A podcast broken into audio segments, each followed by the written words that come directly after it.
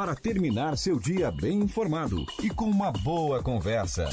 Começa agora o programa Boa Noite Cidade com Márcio Mariano. Oferecimento Unesc, matrículas abertas, formação e inovação para transformar o mundo.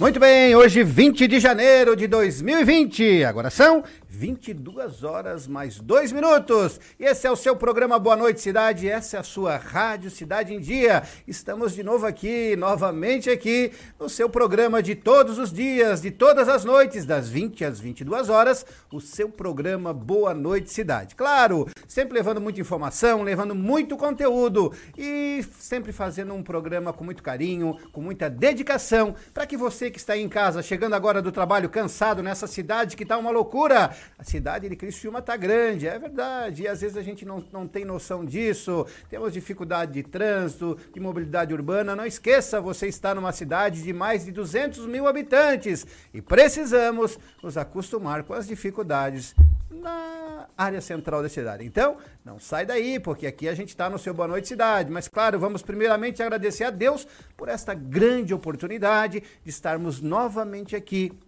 juntinho com você, ligado na comunidade, ligado nos nossos amigos. Claro, você não é mais meu ouvinte, não, da Silva. Você é meu amigo, meu parceirão aí de todas as noites e começa aí a, a curtir, a compartilhar. Ontem o nosso programa arrebentou aí a visualização. Aí tivemos o pessoal do é, é, Aprendendo e. É, me ajuda!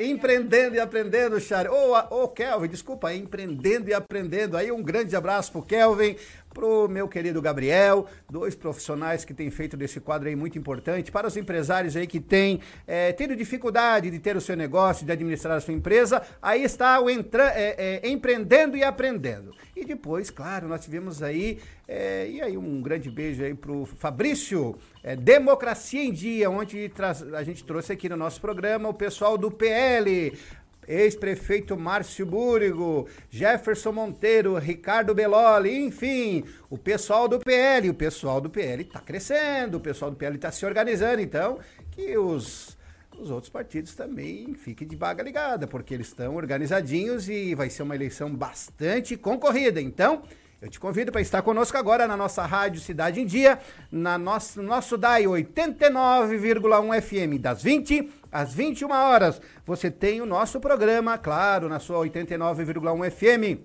Depois a gente dá aí o espaço para Voz do Brasil e das 21 às 22 horas nós estamos aí nas nossas plataformas digitais. Plataformas digitais no Facebook, Instagram e Twitter. E se inscreva lá no nosso canal, youtube.com barra Rádio Cidade em Dia, youtube.com barra Rádio Cidade em Dia. Você tem que clicar no sininho para receber as nossas notificações. Então, muito obrigado você, internauta, telespectador, ouvinte da nossa Rádio Cidade em Dia, que tem colaborado conosco, que tem feito junto com a gente este programa, que realmente está crescendo todos os dias. Ontem, a, a, partir do momento que acabamos o programa, Sharon Silva, é Sharon Silva, Sharon, é, nós, a, a hora que estávamos ali embaixo, ligamos no Facebook, o programa já acabou com 900 visualizações. Então, né, Sharon Freitas, então você, meu ouvinte, aí que tem curtido, compartilhado, comentado. E aí a gente fica muito feliz por essa contrapartida que você nos dá porque aqui nós estamos fazendo um programa muito legal, né, buscando sempre levar boas informações, um bom conteúdo, sempre preocupado com você que está em casa, que possa chegar em casa, ligar 89,1 FM, ligar no seu programa Boa Noite Cidade, ligar na sua rádio Cidade em Dia e ter aí uma programação que deixa você muito bem informado. E pode interagir também conosco pelo nosso WhatsApp, 991564777. 95991564777. Esse é o nossa é a nossa comunicação via WhatsApp e você pode participar conosco com certeza. Mas antes eu quero aproveitar a oportunidade para mandar um grande beijo para o Tiago Margotti, nosso aniversário desta terça-feira.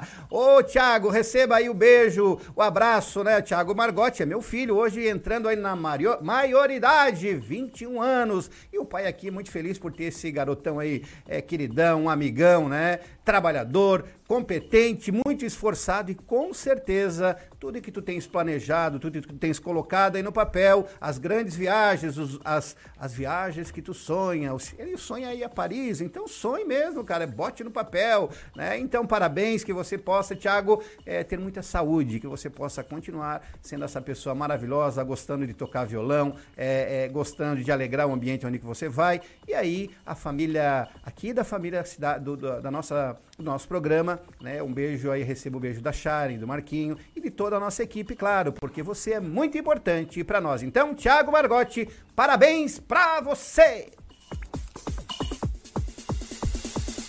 E boa noite, Sharon, tudo bem? Como é que está? Está tudo sob controle. É, você orou bastante para que isso. Ah, é, você. mas não só orou, mas trabalhou para que o nosso sinal, as nossas condições aqui pudesse estar tudo sob controle, né? A gente estava com alguns problemas técnicos, graças a Deus acharem. E o Marquinho também, porque o Marquinho ele tá encolhidinho lá, ele fica, pô, ele não vai falar de mim. Claro, o Marquinho ele descobriu o Facebook, ele entrou dentro da caixinha e ele descobriu o Facebook. E a partir de lá, nós nunca ficamos fora do ar. Então hoje você pode nos acompanhar no Facebook Facebook e no YouTube. E toda terça-feira nós estamos com os nossos companheiros aqui, né? O nosso Discutindo as Cidades. Vamos lá! Discutindo as Cidades, abrindo os assuntos em evidência. Muito bem, toda terça-feira a gente traz aqui o nosso querido amigo da Silva, né? Um, um parceirão já de, de algum tempo e está aí toda terça-feira é, para a gente discutir, discutir não só Criciúma, mas as cidades, mas discutir principalmente essa cidade que cresce, que se desenvolve e que talvez os moradores não estão aí ligados da, do tamanho que é a nossa cidade. Boa noite, da Silva. Boa noite, Márcio, a toda a equipe, o Valmir aqui, do meu lado. E dizer que, primeiramente, agradecer a Deus, né, por mais essa oportunidade de estar aqui junto com vocês e pela confiança dessa cadeira cativa nas terça-feira, né, discutindo a cidade. É, só tenho a agradecer a oportunidade e, e, a todos que me cercam, que me dão muita força para buscar os conhecimentos, para buscar o dia a dia, né, para o crescimento da cidade, para o crescimento da população, para essa questão de ordem mesmo, né? Ordem e progresso, como diz a bandeira ordem nacional. A gente precisa disso e com certeza, né? É, juntos somos mais fortes. É verdade. Obrigado, senhor, por tão gentil estar aqui no nosso programa, né? É, voluntariamente, né? Claro. Mas dando a sua parcela de colaboração para que a nossa cidade fique cada vez melhor. Sempre à disposição. É, e hoje nós temos o nosso convidado aí, ele está me olhando meio sério, meio preocupado. O que será que o Márcio vai nos perguntar? Boa noite, Valmir, seja bem-vindo. Muito bom te ver aqui. E o nosso programa fica feliz quando a gente recebe, e eu sempre tenho dito aqui, essa mesa tem reunido pessoas do bem e que realmente querem as pessoas, querem o bem da nossa cidade, querem o bem da, dessa querida cidade chamada Criciúma, que aí comemoramos 140 anos. Seja bem-vindo. Obrigado e boa noite, Márcio. Boa noite a você, ao Adriano que está aqui do meu lado e, e obrigado pelo convite. Muito bem. Quem tá? O da Silva já é da casa, né? As pessoas já sabem que da Silva. Mas eu quero falar um. O, o da Silva já vai falar um pouquinho. sobre quem ainda não ouviu falar do da Silva?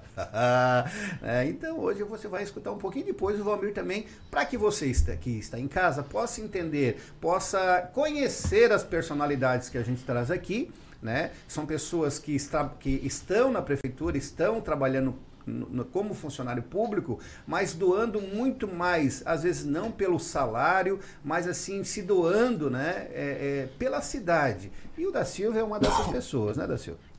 Ah, claro, Márcio. A gente que nasceu aqui, né, família toda daqui, nós somos temos origem da, da região também. Então, é com grande satisfação que, quanto mais, é, acho que cada um de nós dá uma parcela de contribuição para o bem de todos da cidade, no modo geral, é satisfatório, né? Para atingir as metas que esperamos. E um pouquinho do da Silva é dizer que nasci em Criciúma, né? É, estudei aqui, é, servi as fileiras do Exército, fui militar por alguns anos, né? Fui para a reserva como terceiro sargento É, trabalhei muito na área de segurança privada também, após a minha saída do Exército. É, todo mundo sabe que também eu também trabalhei na Guarda Municipal aí algum tempo, né? Todo o período da guarda, da primeira turma. Cheguei ao comando também, ali gerenciando a guarda, tentando fazer o melhor pela cidade com o serviço e atividade da guarda. E há algum tempo já estou na prefeitura, né, chefiando a fiscalização urbana, com maior carinho, maior apreço e respeito à população, fazendo com que a cidade cresça né, ordenamente, junto com toda a equipe da prefeitura, com o apoio do prefeito, do vice, dos secretários e dos colegas, né? Acho que sem as pessoas que te cercam, a gente não é nada, né? Então a gente tem esse apoio e eu fico satisfeito pelos resultados que estamos atingindo. É verdade, Nádio Silva. É, é, necessário muito boa vontade trabalhar no setor público, porque muitas vezes a própria comunidade não entende, né? E as limitações que o próprio funcionário público tem, até que ah, muitas vezes tu quer fazer, mas tem algumas limitações. E quando se fala em fiscalização, as pessoas sempre olham meio atravessado, né? Porque acham, ah, já vão me multar, já vão tirar meu dinheiro, já vão fazer injustiça. E, e, e a gente não tá para isso aí. Você, é, como ali no, no, no, no no, na fiscalização Sim. urbana, né? É, no departamento, no DFU, né? Divisão de Fiscalização Urbana. Isso, é. Você está ali para orientar. Isso a gente tem colocado isso na, na, no nosso programa, que não, ah, não está ali para multar somente ou para tirar o sim. dinheiro do contribuinte, mas sim orientar ele a fazer o correto. É sim, Márcio. Eu acho que a atribuição do servidor, a, a palavra já diz, servidor, é servir.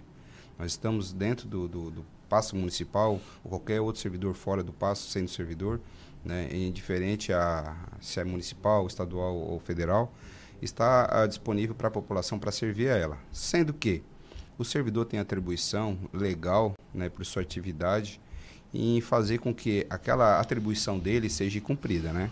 Então tem aquela peculiaridade da função de cada um do servidor né, e o servidor ele carrega debaixo do braço a legislação tanto ela federal, estadual ou municipal.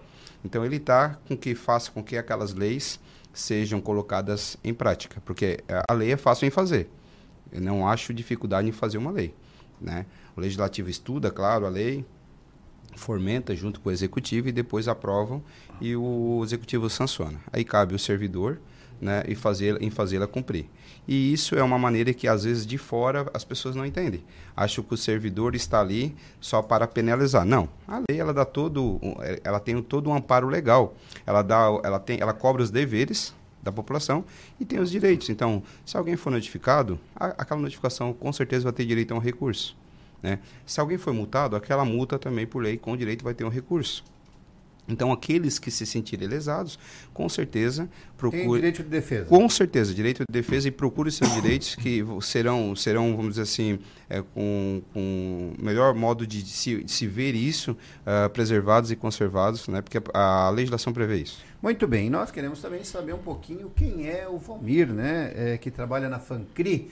Claro que tem um funcionário já bastante antigo de carreira, né?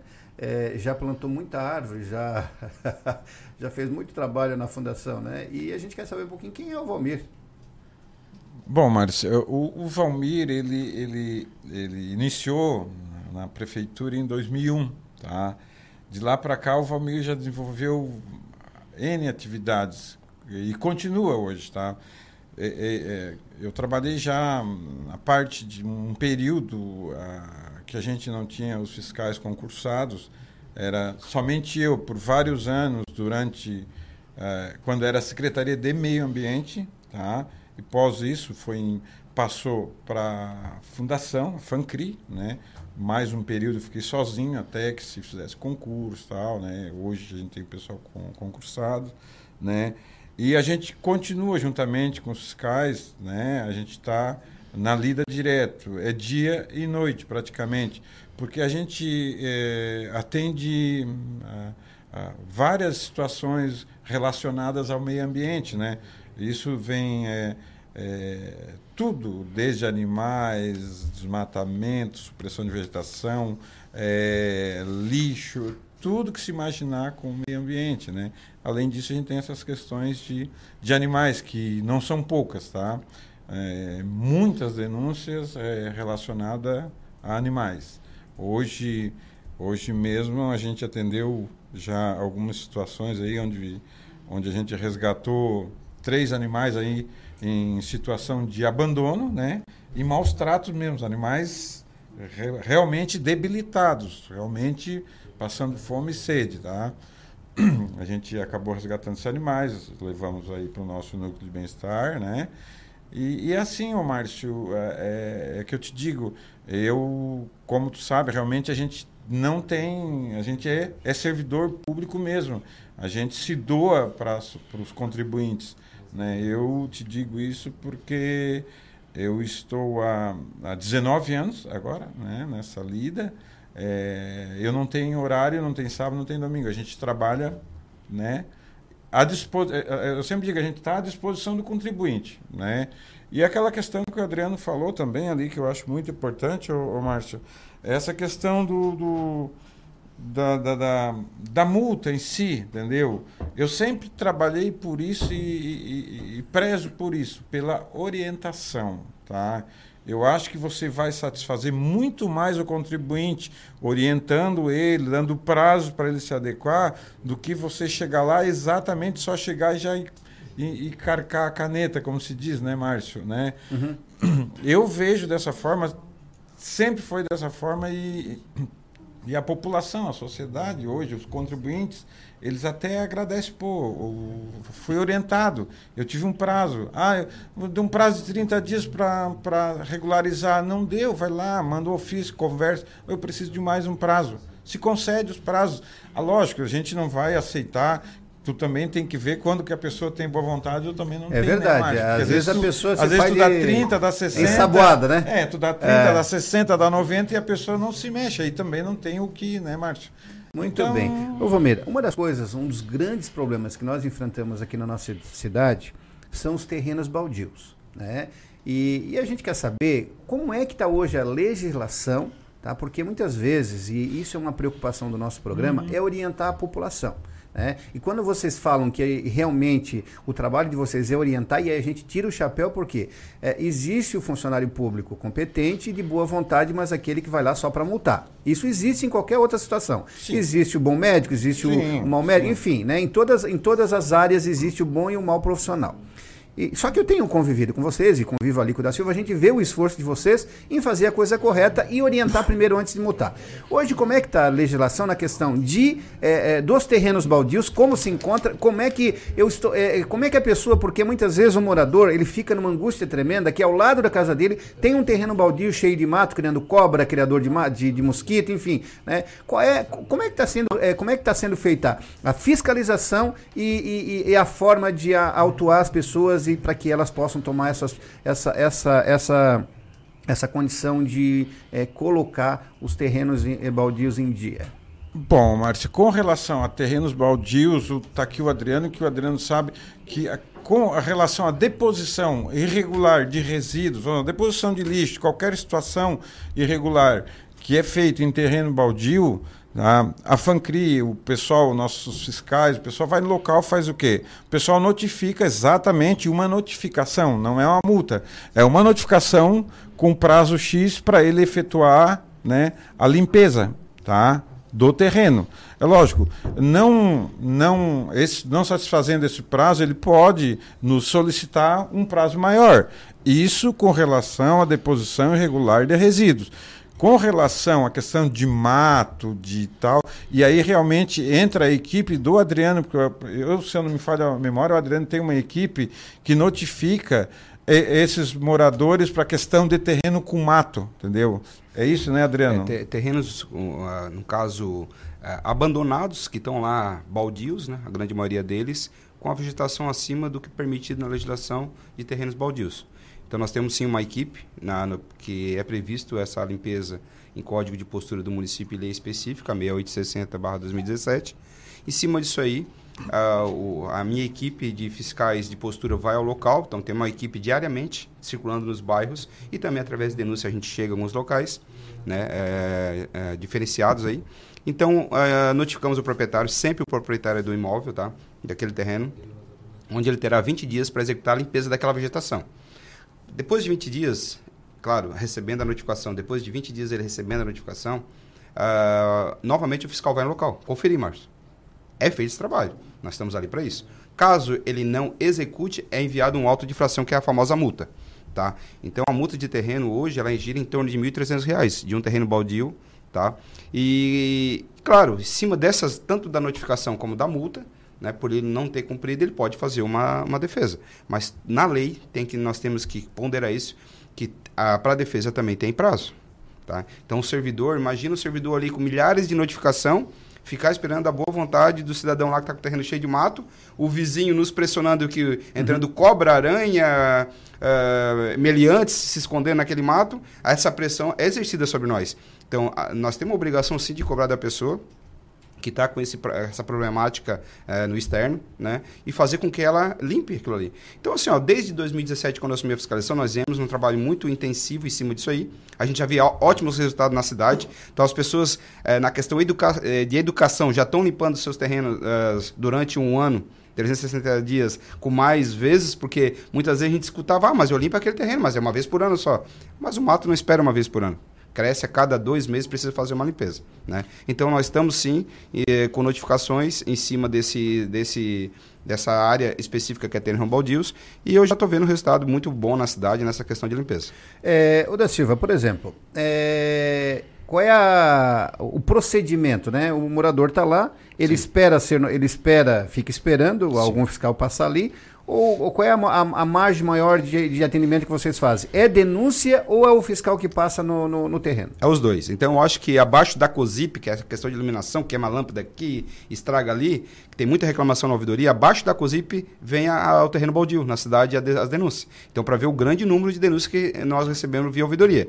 Mas, fora isso, também tem um fiscal diariamente eu divido os fiscais por região e bairros. Então tem aquele fiscal que vai naquele bairro e fica circulando e olhando os terrenos. Loteamentos, eh, não, po não podemos esquecer que não é só terreno particular, é loteamentos, etc. Vamos, levantamos o cadastro de cada um e, e, sempre assim, ó, não esquecendo que o terreno está lá baldio, então a pessoa não mora lá, o dono. A gente manda a correspondência tá, por uma empresa contratada pela prefeitura. Lá a pessoa assina uma R. A partir daquele momento que ela assina uma R, já está valendo o prazo de 20 dias para ela é, limpar o terreno. Então a gente tem esse controle via sistema na prefeitura e a gente acompanha. 20 dias, caso ela não fez, o fiscal volta lá. Não fez, multa. Ele tem um prazo de, de 10 a 15 dias para recorrer. A multa também é enviado a R para ele ter uhum. ciente que foi multado. Então, assim, ó. E temos um problema que é bom deixar todos uh, a par, que o, o, um problema que a gente encontra é que às vezes assim, ó, a gente vai entregar R para as pessoas e a R não, não, não, é, não, é, não chega. Por quê? Porque a pessoa está com o cadastro na prefeitura, Márcio, irregular. Mudou-se de endereço, está sem número, está sem um contato e a gente procura achar a pessoa. Quando isso não acontece, o que, é que nós fizemos? Então, deixar o público bem, bem uh, esperto para isso. Nós publicamos em Diário Oficial, então, no mínimo, três vezes por ano em questão de terrenos, o Diário Oficial da Prefeitura. Duas, cada dois meses nós publicamos, fizemos uma publicação de terrenos.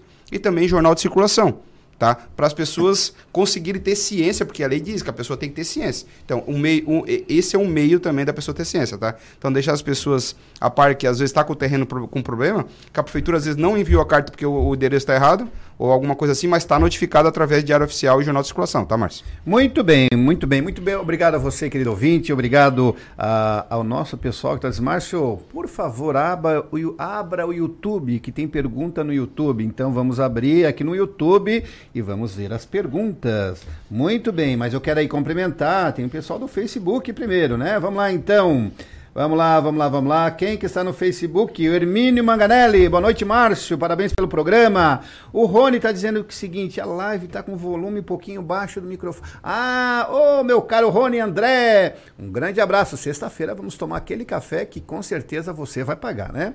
Muito bem, já está ligadinho aqui o Fabrício de Souza. Uh, Fabrício, parabéns pelo pelos dois quadros que você é responsável, né? O quadro Democracia em Dia e Jovens com Futuro. Parabéns, meu querido. Muito bem, Daniel Aline. Eh, Daniel, boa noite. A bancada, Daniel Aline.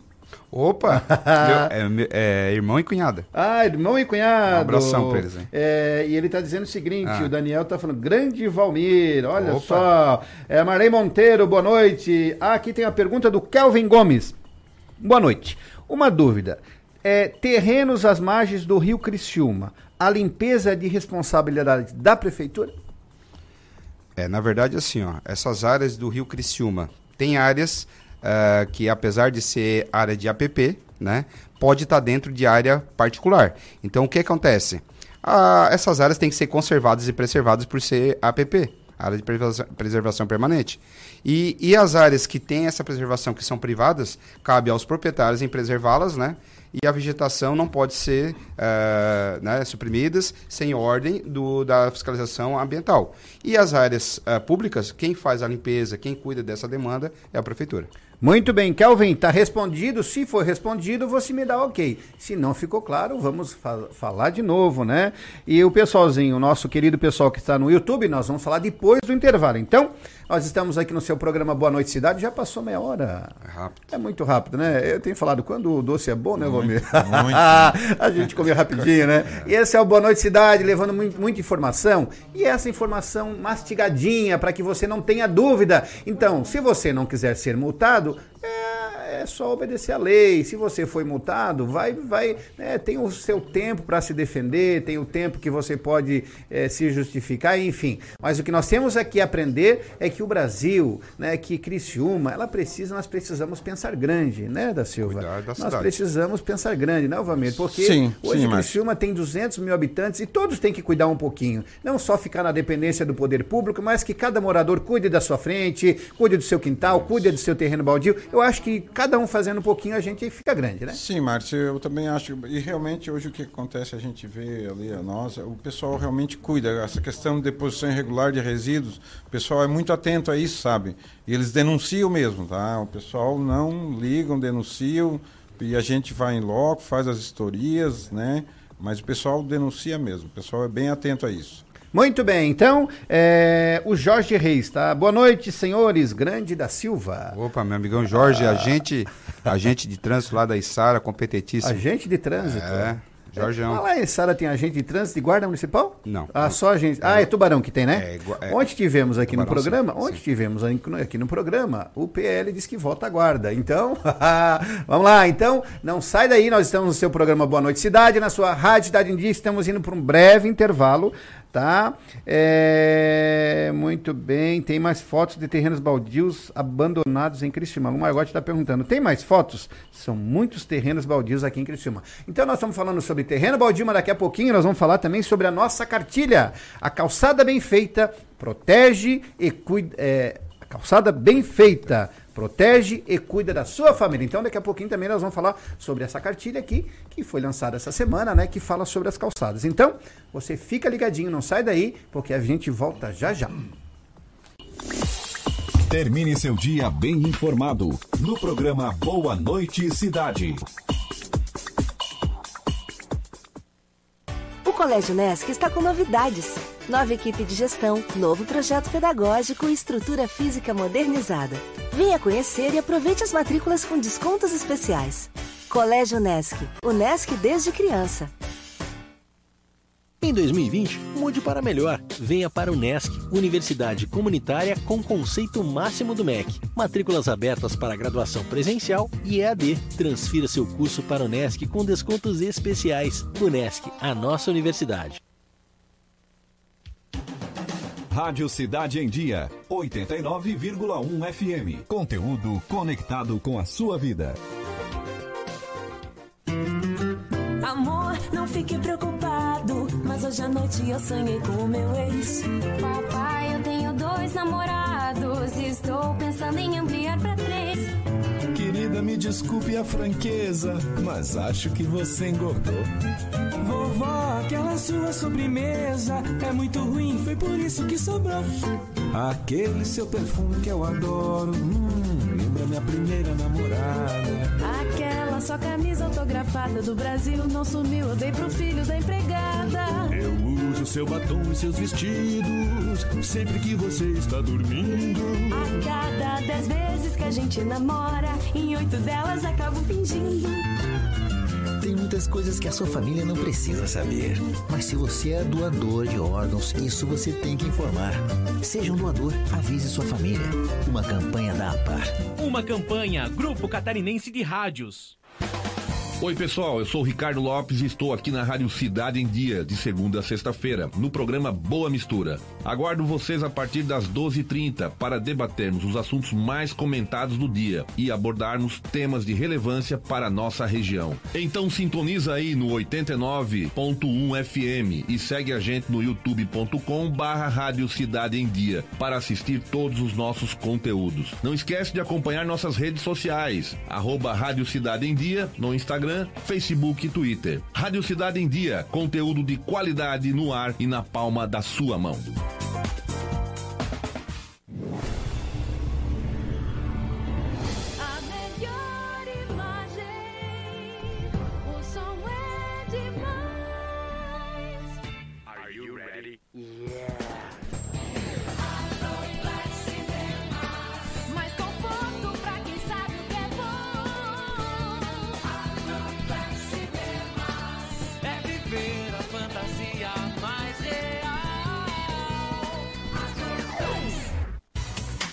Curta, comente e compartilhe a Rádio Cidade em Dia no Instagram. Arroba Rádio Cidade em Dia.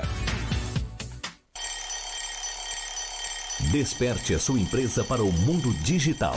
Com gerenciamento de redes sociais e geração de conteúdo online, a Time Marketing Digital torna o seu negócio um case de sucesso. Através de um planejamento estratégico, você conquista novos clientes e potencializa suas vendas. Não perca mais tempo. Seja Digi, seja Time. Entre em contato 48 30 45 17 17.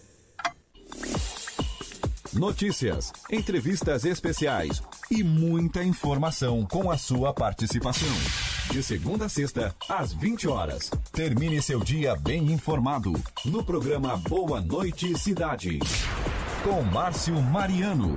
Oferecimento: Unesc. Matrículas abertas. Formação e inovação para transformar o mundo. Muito bem, muito obrigado pelo seu carinho, pela sua sintonia, pela sua audiência. Um grande abraço aí a nossa Unesc, a nossa universidade comunitária, a nossa reitora, é, a Sereta, que está patrocinando agora o, o nosso programa, né? E a gente fica muito feliz porque isso é reconhecimento, né? Então nós somos gratos por isso, por a, a universidade, uma universidade tão importante que é a nossa Unesc, est- é, hoje ser parceira não só da rádio, mas do programa Boa Noite Cidade. Então, a, a- nossa querida reitora Luciane Sereta, um grande abraço e continue aí fazendo esse trabalho maravilhoso que a senhora tem feito e gostaria que a senhora estivesse aqui no quadro Entre Mulheres. Vamos falar com a nossa produção. O que, que você acha, Sharon? Trazer a Luciane Sereta no quadro Entre Mulheres, né? E aí vamos trazer, então, Luciane Sereta. Breve você estará aqui na nossa Rádio Cidade em Dia. Claro que a senhora já veio aqui em outros programas e eu tô me sentindo assim, preciso trazer no Boa Noite Cidade, é lógico. E vamos trazer no nosso eh, quadro Entre Mulheres.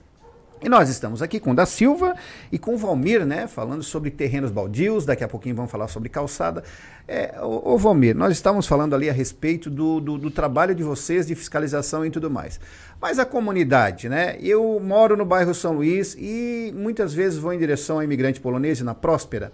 E ali a gente vê todo tipo de lixo jogado. Passo às vezes ali pelo Fábio Silva também, lixo jogado ali atrás da. Vê se consegue me lembrar ali. Atrás do nosso poço ali para cima. Tem aquela que, que sai lá no Pinheirinho, né? Sim, sim, É. tem. Então, assim, ó, isso o que que tá faltando? Tá faltando realmente uma fiscalização mais enérgica ou o povo não tá nem aí e sabe que não vai acontecer nada? Não, Márcio, o que, que acontece? Essa questão da imigrante polonesa, a, a gente já colocou placas proibido deposição de, de resíduos, tá? Com a multa. A gente já efetuou limpeza, a gente já orientou através dos canais aí, né, de mídia, né? A gente já aplicou multas, né? O, o que fica difícil, Márcio, é a questão do período noturno. É, é que tu não, tu não só se realmente deixar um, um fiscal plantado ah, 24 horas, que é impossível. O que a gente sempre contou, e com sucesso, é com a colaboração do, do, do, dos contribuintes, do pessoal que, que, que transita ali na imigrante polonesa, né, que muitos já pegaram, pegaram placas, né, veículos. A gente vai no local, inclusive as viaturas, a Polícia Militar, a gente já solicitou, porque eles transitam ali, tipo, a, a, percebeu, a pessoa está lá depositando lixo, aborda, segura, a gente vai no local, faz o procedimento, faz recolher o lixo, como já aconteceu outras vezes, né, o, o Márcio? Mas essa questão, a gente depende realmente do contribuinte, tá? De denunciar mesmo.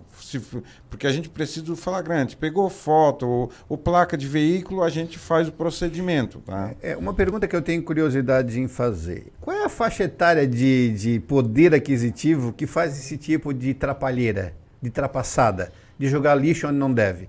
É, é, a pessoa humilde que mora nos bairros ou é aquele empresário que de repente tem um carro e bota esse lixo onde. Como é que é? Eu gostaria de saber isso. Hoje não se pode distinguir se é. Não, Márcio, tem de todos os níveis, tá? É lógico, a gente tem nos bairros também, como a gente tem alguns bairros aí que a gente já passou, já orientou, já colocou placa, tá? Pessoal mais humilde, mas na nossa região central, na região tipo imigrante polonês, aquela região é tudo um pessoal de um poder aquisitivo até bom bom, né? Joga, enche o, a sua carretinha Isso, de lixo, é passa verdade. lá um, um, sofá velho, um fogão É. velho e chega lá e, e deposita.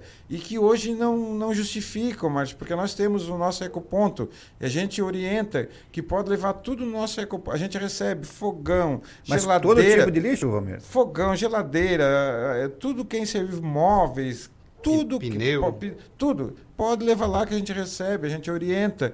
E isso diminuiu já bastante, inclusive, o Márcio. Tem Diminuiu- surtido efeito. Surtiu Dá efeito. pra- dá porque ver tem um produção. loca- porque tem um local onde depositar hoje. Ah, onde que eu vou botar?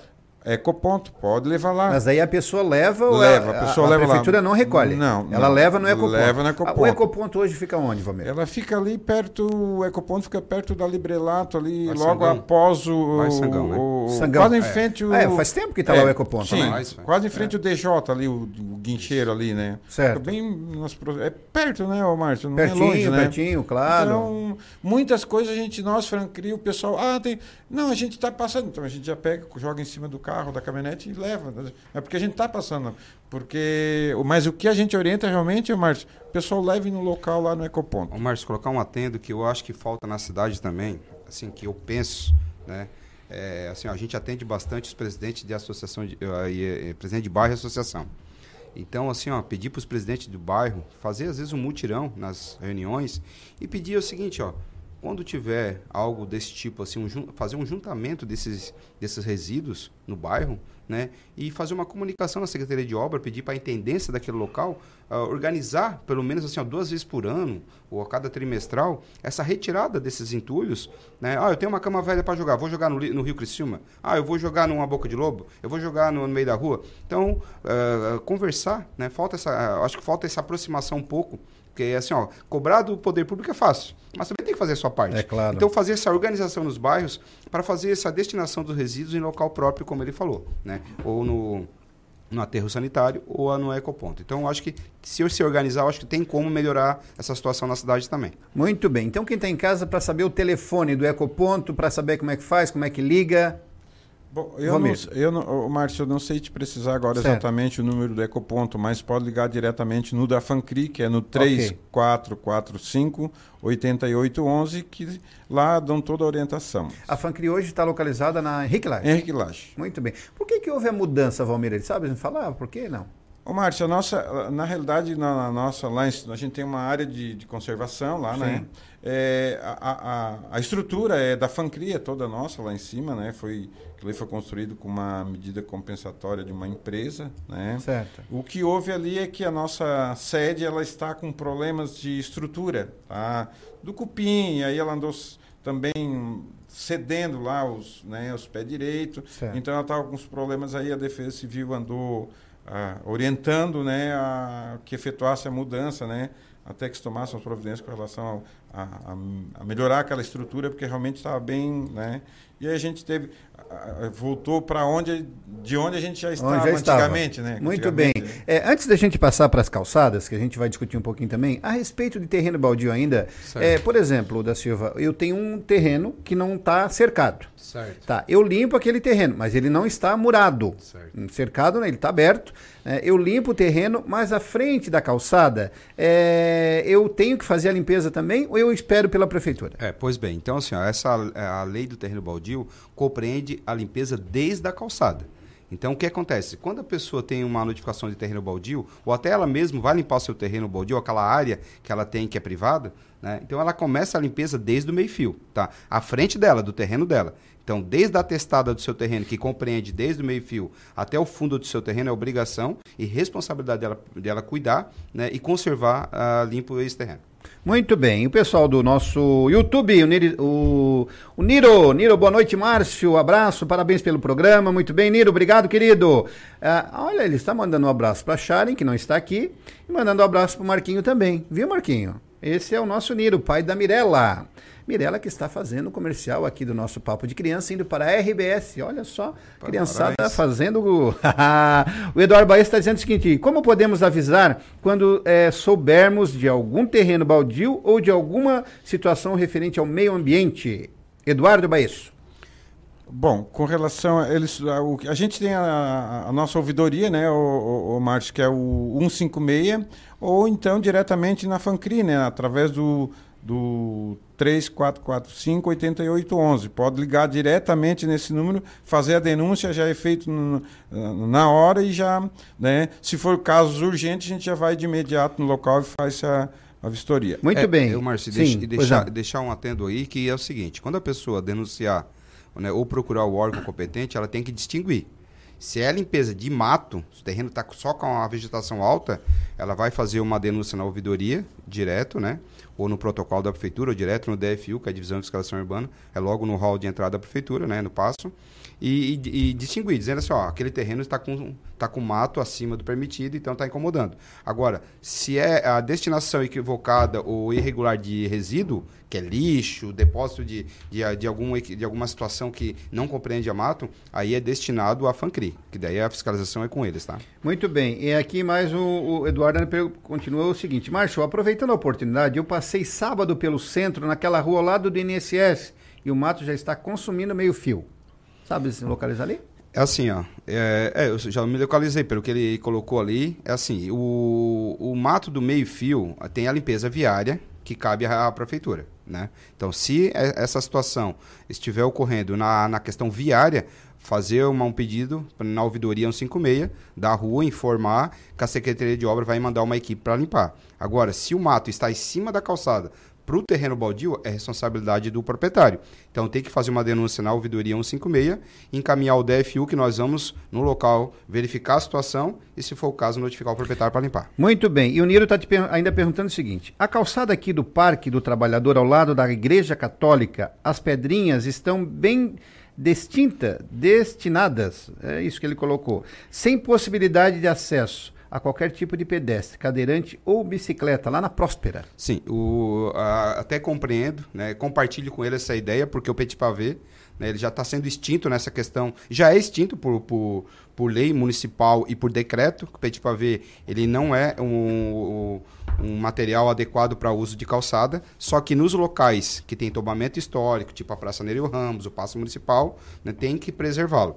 Então, nesses locais que tem essas praças, que tem Petit Pavé, ah, já tem um planejamento na prefeitura que a circulação de pedestres na área de circulação né, vai, ser, vai ser revitalizado com paver né, ou piso de concreto. Então, a prefeitura já está com essa meta, já vamos começar pela Avenida Centenário, na Praça Maria Rodrigues, a Praça do Congresso, com certeza vai chegar essa revitalização nesse local. Muito bem, nós estamos então conversando com o da Silva, né? E, e com o, o Valmir da Fancri. E nós estamos falando sobre os terrenos baldios. Muito legal esse assunto, você que está em casa, né? O pessoal perguntou, a gente está tirando algumas dúvidas. Esse é o nosso papel, não só da prefeitura, né? Mas o nosso programa, a rádio. Nós somos aí é, é, um, um, veículo de comunicação onde a gente quer levar muita informação, uma, uma informação de qualidade, onde você possa aprender conosco. E agora nós vamos falar também sobre as calçadas, né? Foi é, é emitido nessa semana, da Silva, um, uma cartilha, é, cartilha calçada legal. O que é isso? Sim, isso aí foi uma, uma idealização da equipe da prefeitura, né? Juntamente com a vontade do prefeito Clécio Salvaro, de orientar melhor a população nessa questão de como executar a sua calçada no passeio público. Então, foi feito um trabalho técnico em cima dessa cartilha para fazer esse tipo de material e ser distribuído, Márcio. Né? Principalmente que o governo está com, com, com, com plano Avança Criciúma nessas questões de pavimentação de várias ruas na cidade, em vários bairros. Então, fazer essa distribuição naquelas ruas que serão pavimentadas, que depois necessitarão do, da, da execução por parte do proprietário das suas calçadas. Então, vai ser distribuído nessas ruas pavimentadas. Nas que foram pavimentadas, nós vamos dar um jeito de entregar para a população do local, ou através da, da fiscalização, ou através do, da, da, da associação de bairro, para que pessoa, as pessoas tenham ciência de, de, da forma correta, conforme a legislação federal e municipal da execução da calçada, o alargamento, as rampas de acesso a cadeirantes, as rampas de acesso a veículos, o que pode e o que não pode ter na calçada, os pisos de acessibilidade, piso guia, para quem, quem tem dificuldade de entender, a acessibilidade aqui é onde aqueles pisos vermelhos onde as pessoas deficientes, deficientes visuais, visuais vão, né, vão tateando. Então, isso tudo está previsto na cartilha de uma forma bem lúdica, de uma forma bem ilustrativa e prático de se entender. Por quê? Porque eh, quem trabalha com isso na questão de obra, o técnico vai interpretar fácil uma legislação que é um decreto, uma legislação específica. Agora, o cidadão, o leigo dessas, dessas questões técnicas de engenharia e construção, tem uma dificuldade, a gente entende. Então, nós vamos distribuir essas cartilhas, estão disponíveis na, na, na, fiscalização para quem quiser também acessar essas cartilhas. Né? A gente também pode mandar por e-mail, se alguém tiver interesse. Né?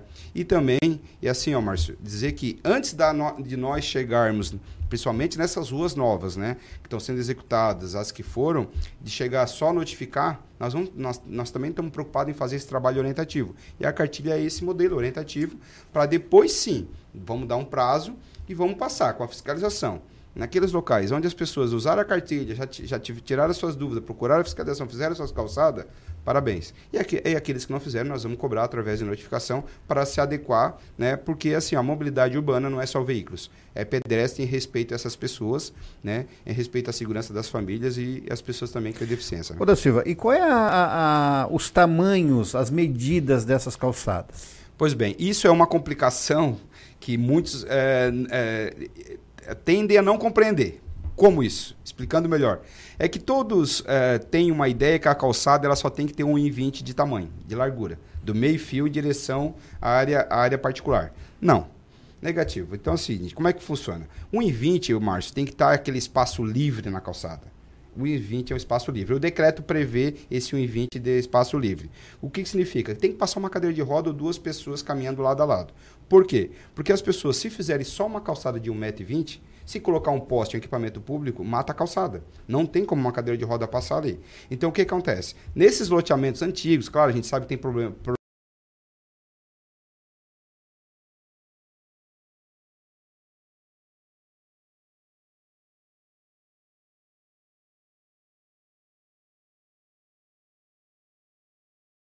que nós podemos cobrar, a gente vai cobrar um metro de, de área para equipamento público, onde vai o poste, e depois mais um em 20 livre. Isso para os loteamentos novos? Os novos né, e aqueles que podem adequar conforme okay. a largura viária. Certo. É, tem aqui 7 metros, limite máximo de tamanho para rebaixo da calçada entre entrada de garagens, é, com terreno acima de 15 metros de frente. E rebaixo de 50% quando o terreno tiver menos que 15 metros de frente.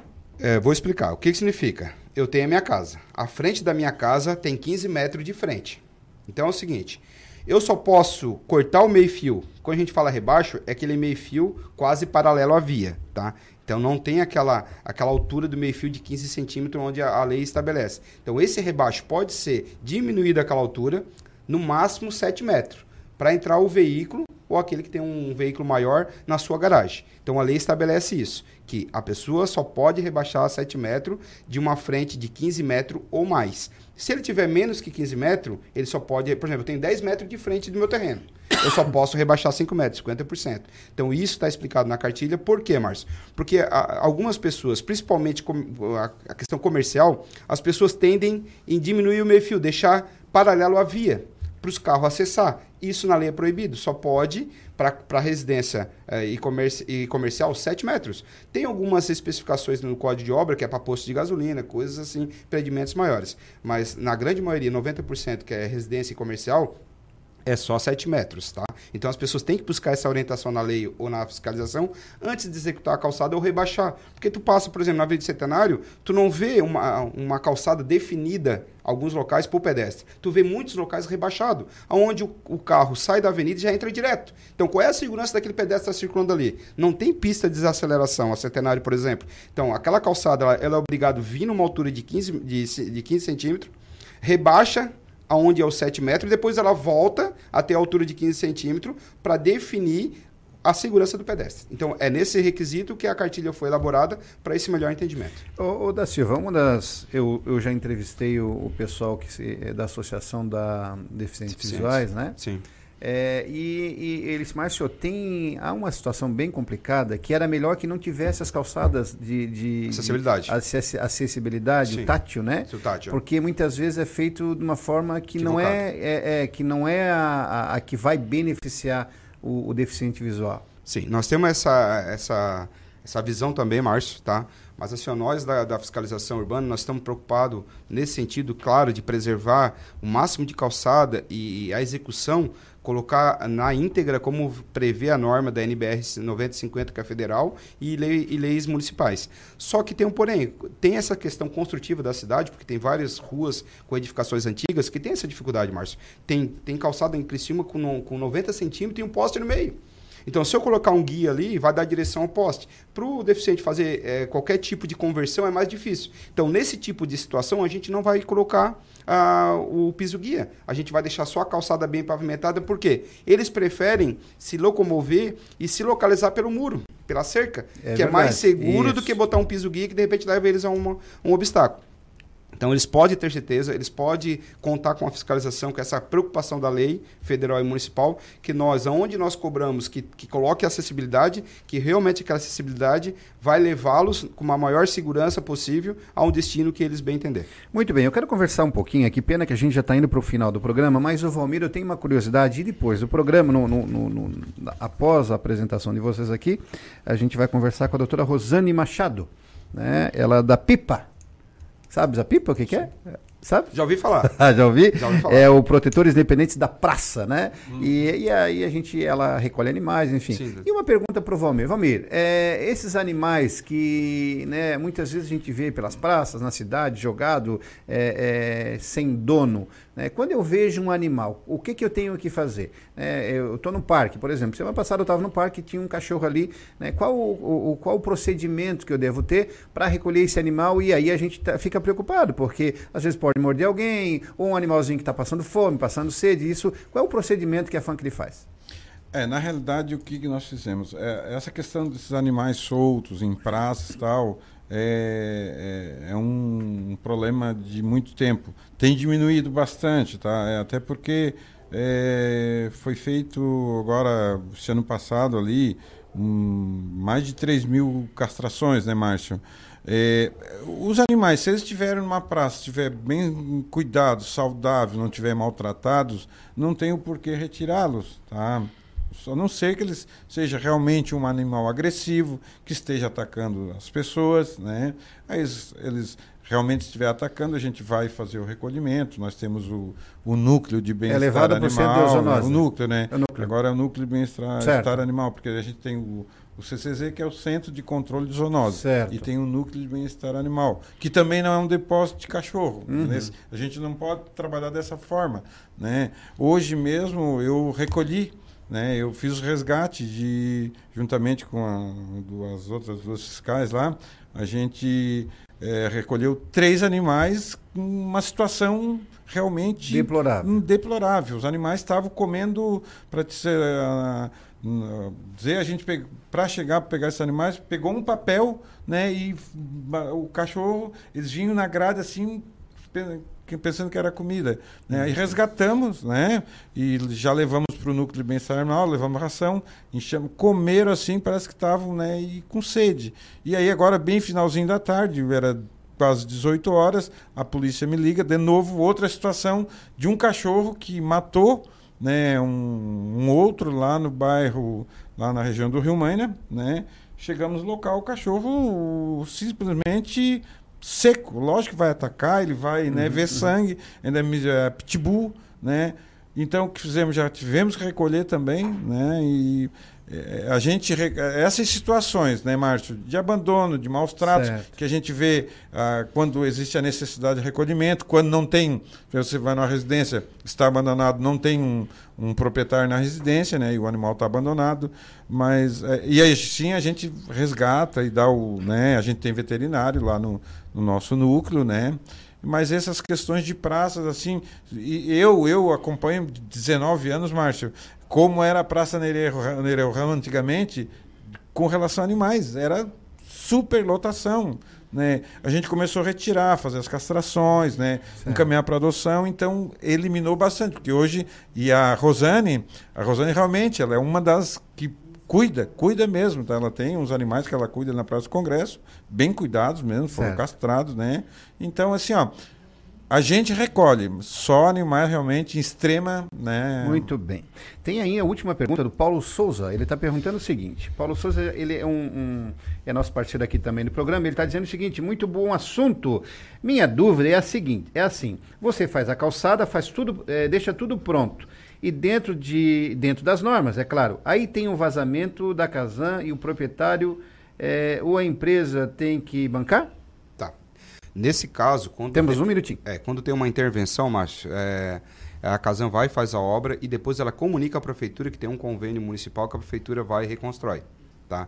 Então isso serve para valas, né? Serve para algumas situações que a Casan ela, ela é uma corresponsável, mas ela tem essa obrigação sim de informar a prefeitura sobre essa obra. E, e é bom até o próprio proprietário, se puder, na, no local, bater uma foto dessa obra da Casan, né, até para se, né, infelizmente, acabar sendo notificado por isso, ele tem como comprovar. E aí, claro que a gente vai solicitar para a Secretaria de Obra no local e fazer repara- o reparo do, da calçada. Muito bem, nós estamos chegando ao final. Da Silva, obrigado, querido. Um grande abraço, né? Semana que vem tem mais. Sim, só tenho a agradecer. Estamos aqui para, né, como a gente sempre fala, para auxiliar a cidade, auxiliar os ouvintes, auxiliar as pessoas que, eh, que queiram o melhor para a nossa cidade, para a região. E é um prazer estar aqui discutindo a cidade com, contigo, com as pessoas convidadas aqui e sempre disponível né, para o melhor para a cidade. Muito bem, Valmir, um grande abraço. Temos que trazê-lo aqui para falar sobre a Fancri. Especificamente Fancri. Márcio, eu agradeço a oportunidade, o Adriano aí que fez o contato com a gente hoje. Estamos à disposição e precisamos dessa, né, para orientar realmente e, e passar mais, mais assuntos para os contribuintes para que, né, orientar realmente, né, para que eu sei que o contribuinte ele precisa de orientação e nós estamos aí para isso. Muito bem, obrigado, Valmir. Então, você que esteve conosco até agora, muito obrigado pelo seu carinho, pela sua audiência e pela sua sintonia. Nós agora deixamos o nosso DAI 89,1 FM. Estamos só nas nossas plataformas digitais, mas continuamos junto com você. Ah, vai falar daqui a pouquinho aqui a Rosane, ela é da Pipa, é dos é, Protetores Independentes da Praça. E o rugby, o pessoal do rugby vai estar aqui, já está no programa. Você vai conhecer o rugby, é, da onde que surgiu. E eles trouxeram a bola do rugby, trouxeram a bola do rugby e nós vamos mostrar para vocês como funciona o rugby da Inglaterra para o Brasil e para Criciúma. Então, é, você que fica só nas nossas plataformas digitais, continue conosco. E você do DAI, um grande beijo. E amanhã, às 20 horas, com certeza, nós estaremos de novo aqui com você. Tchau! A gente vai, mas volta com toda essa alegria para levar a você. Entrevistas especiais e muita informação. Com a sua participação. Você bem informado. Boa noite, cidade. Com Márcio Mariano. Oferecimento: Unesc. Matrículas abertas. Formação e inovação para transformar o mundo. Colégio Nesc está com novidades. Nova equipe de gestão, novo projeto pedagógico e estrutura física modernizada. Venha conhecer e aproveite as matrículas com descontos especiais. Colégio Nesc, o Nesc desde criança. Em 2020, mude para melhor. Venha para o NESC, Universidade Comunitária com conceito máximo do MEC. Matrículas abertas para graduação presencial e EAD. Transfira seu curso para o NESC com descontos especiais. O NESC, a nossa universidade. ZYN 553, Rádio Cidade em Dia. Conteúdo conectado com a sua vida.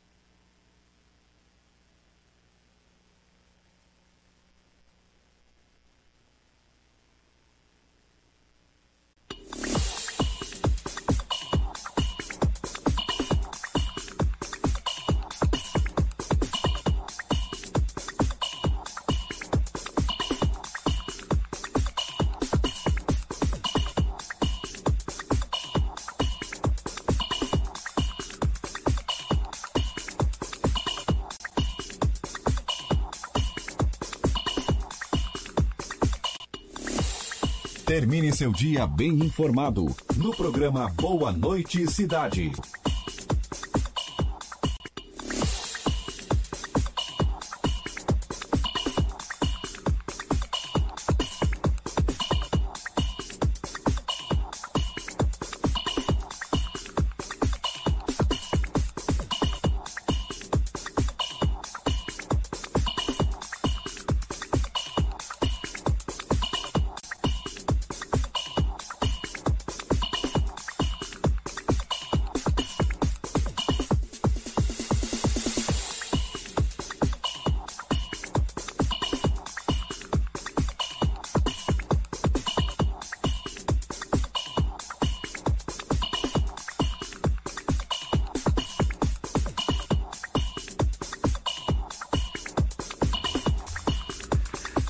Muito bem, muito obrigado pelo seu carinho, pela sua audiência, pela sua sintonia. Muito obrigado você, querido ouvinte, meu parceirão aí.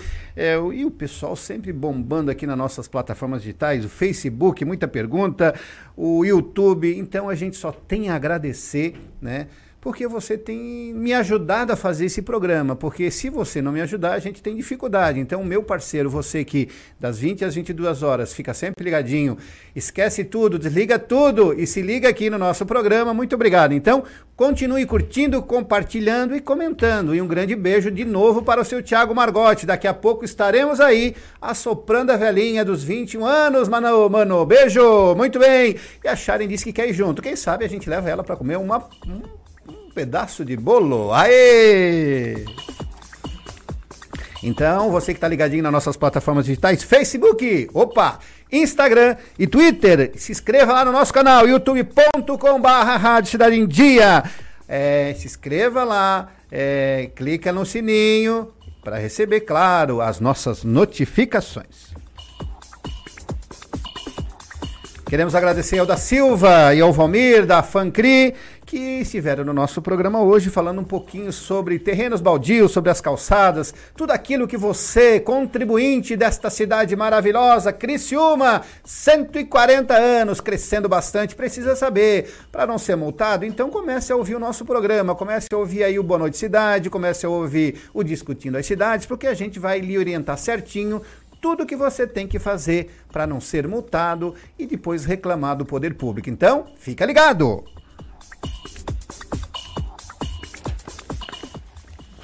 Muito bem, nós temos aqui hoje, né, o nosso pessoal do rugby. É, e aí, você já ouviu falar sobre rugby? O que, que é isso?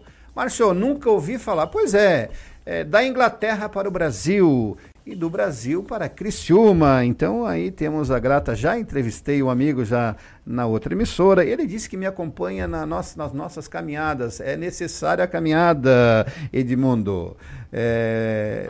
O Aldo, desculpa. O Edmundo acho que não veio, né? Não, o Edmundo Isso. Aldo, seja bem-vindo. A gente já conversou, né? Já tive a oportunidade de, de escutar um pouquinho sobre, sobre o rugby. E aí eu sei que é um, um, um esporte novo, né? E que às vezes a pessoa passa ali pelo bairro São Luís, onde vocês se encontram, onde vocês treinam, e fica se questionando: que bola é aquela que eu nunca vi? Boa noite, Aldo. Boa noite, boa noite. Sim, sim, eu acompanho vocês nas caminhadas aí, até nós estávamos conversando sobre isso. É legal, legal que tenha, tenha essa iniciativa, né? E acompanhar o nosso trabalho também lá nos, no, nos nossos treinos lá. Muito bem, Aldo. É, tá aqui também com a gente, já é um jogador de rugby, né? Isso. É o. Não colocaram o teu nome aqui na minha planilha. Foi de última hora. Foi de última hora. O Yuri. Yuri. Yuri, o Yuri já teve lá na outra emissora também. Sim. Foi com a Mami, a Mami tá, disse, Márcio, não vou poder ir, surgiu um imprevisto. Naira, Naira, né? Obrigado, viu, querida, por você aí estar sempre preocupada e sendo nossa parceira no programa, ouvindo o programa, né? Sugerindo pautas, e aí a gente trouxe, claro, o pessoal do rugby. Então, Yuri, parabéns pela Mames que tu tem, né? Uma pessoa que está sempre vibrando e, sabe, torcendo pelo filhote, né? É. O, o Aldo, me diz uma coisa, meu irmão. É, tu trouxe a bola do rugby, né? Sim, sim. É, Para nós aqui na cidade, você, como é que surgiu o rugby no Brasil? O rugby no Brasil surgiu em 1800 e 1860 e alguma coisa com um cara chamado Charles Miller. O mesmo cara que trouxe a bola de rugby, trouxe a bola de futebol. Só que houve uma difusão bem maior do futebol do que o rugby. O rugby foi ficando para trás, né? E ficou mais de forma amadora do que do que o futebol. Certo. E a origem da onde que é o rugby? O rugby surgiu na Inglaterra em 1823 com William Webb Wells. Ele estava jogando uma partida de futebol na época, uma partida, um futebol até diferenciado das regras que a gente tem hoje. Até um certo momento, eu brinco com a criançada quando eu vou apresentar o esporte nas escolas. É, um certo momento ele devia estar perdendo, devia ser dono da bola, pegou a bola, enfiou embaixo do braço, saiu correndo. E nesse momento os, os adversários tentando, tentaram segurar ele. E, e aí foram adaptando as regras e assim surgiu o rugby. Na cidade de Rugby, Inglaterra. Tá, e mas isso, qual foi a primeira cidade, saiu da Inglaterra para o Brasil, qual foi a primeira cidade que o pessoal começou a curtir esse esporte? São Paulo. São Paulo. São Paulo. Tem a, a primeira equipe eh, brasileira de rugby, é o SPAC, 1888. Em São Paulo? São Paulo. Já 1888. 1888. É, e aí, como é que ela, ela, ela se espalhou pelo Brasil? Então, eu acredito. Porque não é um, hein, Aldo, não é um, um esporte. É popular, ele é, as pessoas carentes podem estar. né, ou é um, um, um esporte elitizado? Pela bola é diferente? Não, isso é coisa de rico. Não, então, a bola é barata. A bola é barata em comparação às, outras bolas. Uma bola de futebol, você vai pagar 200, 300 reais. Uma bola oficial de rugby não paga mais que 150 reais. Então, é barato. Porém, pelo amadorismo do, do, do esporte, acaba se tornando caro para participar de competições. a- é, e é uma coisa que eu tenho brigado muito com a Confederação Brasileira e muito com a nossa federação, exatamente porque a forma como nós trabalhamos aqui, nós, nosso, nosso clube, é uma forma totalmente diferente de Santa Catarina. Então, nós, por exemplo, nós não cobramos mensalidade de ninguém. Então, tudo, todo, toda a verba, todo custeamento do clube vem de muito suor, sacrifício, todos os terceiros, não deles, não da, da- da- das crianças. É, e ainda, maior ainda que isso, o nosso objetivo é chegar é, em 2022 na Taça Tupi, que seria uma Série B do Campeonato Brasileiro. Muito bem, então você que eu tinha curiosidade de pegar uma bola dessa na mão, porque não faz parte da nossa cultura, né? Do nosso dia a dia. Então, Sharon, mostra aqui, Sharon, abre a câmera. Você, meu querido ouvinte que está em casa, tá abertinho? É que não estou me vendo, tem o delay, é claro, né, seu Márcio? Muito bem, então você que está em casa, olha só, é uma bola dessa, a gente e eu, eu imaginava, isso deve ser esporte de rico, porque é uma bola diferente, é uma bola que deve ser importada, e aí tem as dificuldades. Não, é, pelo que a gente está aprendendo aqui, é um esporte simples, né? Sim, sim. E de que qualquer um pode participar, né, Aldo? É, hoje ainda trabalhamos em forma de projeto social. é, dando toda a assistência para a criançada e tudo. Mas, como eu disse, ainda estamos trabalhando. É, eu tenho confrontado, não tenho confronto direto com a Federação Catarinense, com a Confederação Brasileira, exatamente porque a visão que eles têm do esporte, da difusão do próprio esporte, ainda é elitizada. Ainda é elitizada. Então, é, eu estou mostrando para eles hoje a maior base a maior base catarinense é nossa, Carvoeiros. É aqui, é Carvoeiros? É a mesmo? maior base Olha juvenil só. é Carvoeiros. E, qual é, e, e o que, que isso representa? Vocês são ouvidos? Vocês, vocês incomodam? Sim, sim, bastante. Bastante, sempre. é, toda, toda e qualquer decisão, inclusive. é, eu nem passei para minha diretoria, mas é, eu fui convidado a presidir a, a, a FECARU, que é a Federação Catarinense, eu não sei, por questão logística e custeamento, a federação ainda não banca nossas viagens. Então, eu não. não- então, assim, ó, representa muito para eles. é, do- do- da forma como a gente tem trabalhado. E até ah, essa conquista desse campo ali, ao qual citasse, é, é um exemplo dentro de Santa Catarina, um raio de 300 quilômetros, nós não temos um campo igual que tem aquele ali. Eles, eles, eles dizem, ah, nós temos uma inveja boa desse campo que vocês têm, Certo. dessa estrutura que vocês têm. Então aqui. hoje Criciúma, ela se sobressai com relação ao esporte. Sim, sim. Ela é respeitada. Respeitada. Respeitada É. dentro do esporte. E como é que vocês vieram parar no bairro São Luís? Ali, como é que conseguiram? Como é que foi a negociação para instalar no, no campo da, do São Luís? Então, eu, eu, o desafio para 2019 era form- fa- fazermos a nosso, nosso jogo de camisa. Era o nosso desafio. Variava entre 4 mil e 5 mil reais o nosso uniforme. Masculino e feminino, nas numerações certinhas. E eu pesquisei em toda em todo o Brasil, por sinal, inclusive especialista em uniforme de rugby, que é um uniforme especial. É, pesquisei no Brasil todo e acabei no São Luís, numa empresa ali no São Luís. E numa passada ali, eu olhei aquele campo abandonado, com um mato muito alto. Esse, é- esse é o primeiro clube que eu representei. Certo. 2010. 2010, esse primeiro clube. O nosso Aham. hoje é o Carvoeiros. Certo. Se tiver o carvoeiro ali, Sharon, por favor, bota lá. É, Então, numa passada ali, eu olhei aquele campo com mato chegando na trave. Eu digo, meu Sim, Deus. estava bem abandonado. Era, era muito abandonado. Eu, meu Deus, que, de quem será esse campo? E aí comecei a investigar ali na redondeza, conversei com o pessoal do Conseg, do Conseg São Luís, que já me encaminharam para o me encaminharam para o, o Associação- presidente para a Associação de associação, associação de moradores e ali rapidamente já fiz, Teve o dedo do. Consegue, então, aí. O, o- Sim, teve sim. o dedo do Consegue. sim. Muito bem. Um abraço aí pro pessoal do Consegue, né? Um pessoal que tem feito bom trabalho na hora de segurança. E, e aí, hoje estão instalados no bairro São Luís, né? Sim. E, e- qual é o custo disso? Como é que vocês sobrevivem? Né? Porque é, acontece os treinamentos ali, mas tem as despesas que vocês têm, uniforme, bola, despesas de viagem, né? É, quem é que banca isso?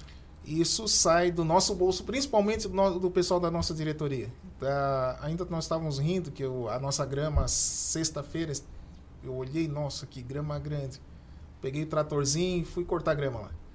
É, a brincadeira ali do- deu num- por baixo aí 150 reais para cortar grama.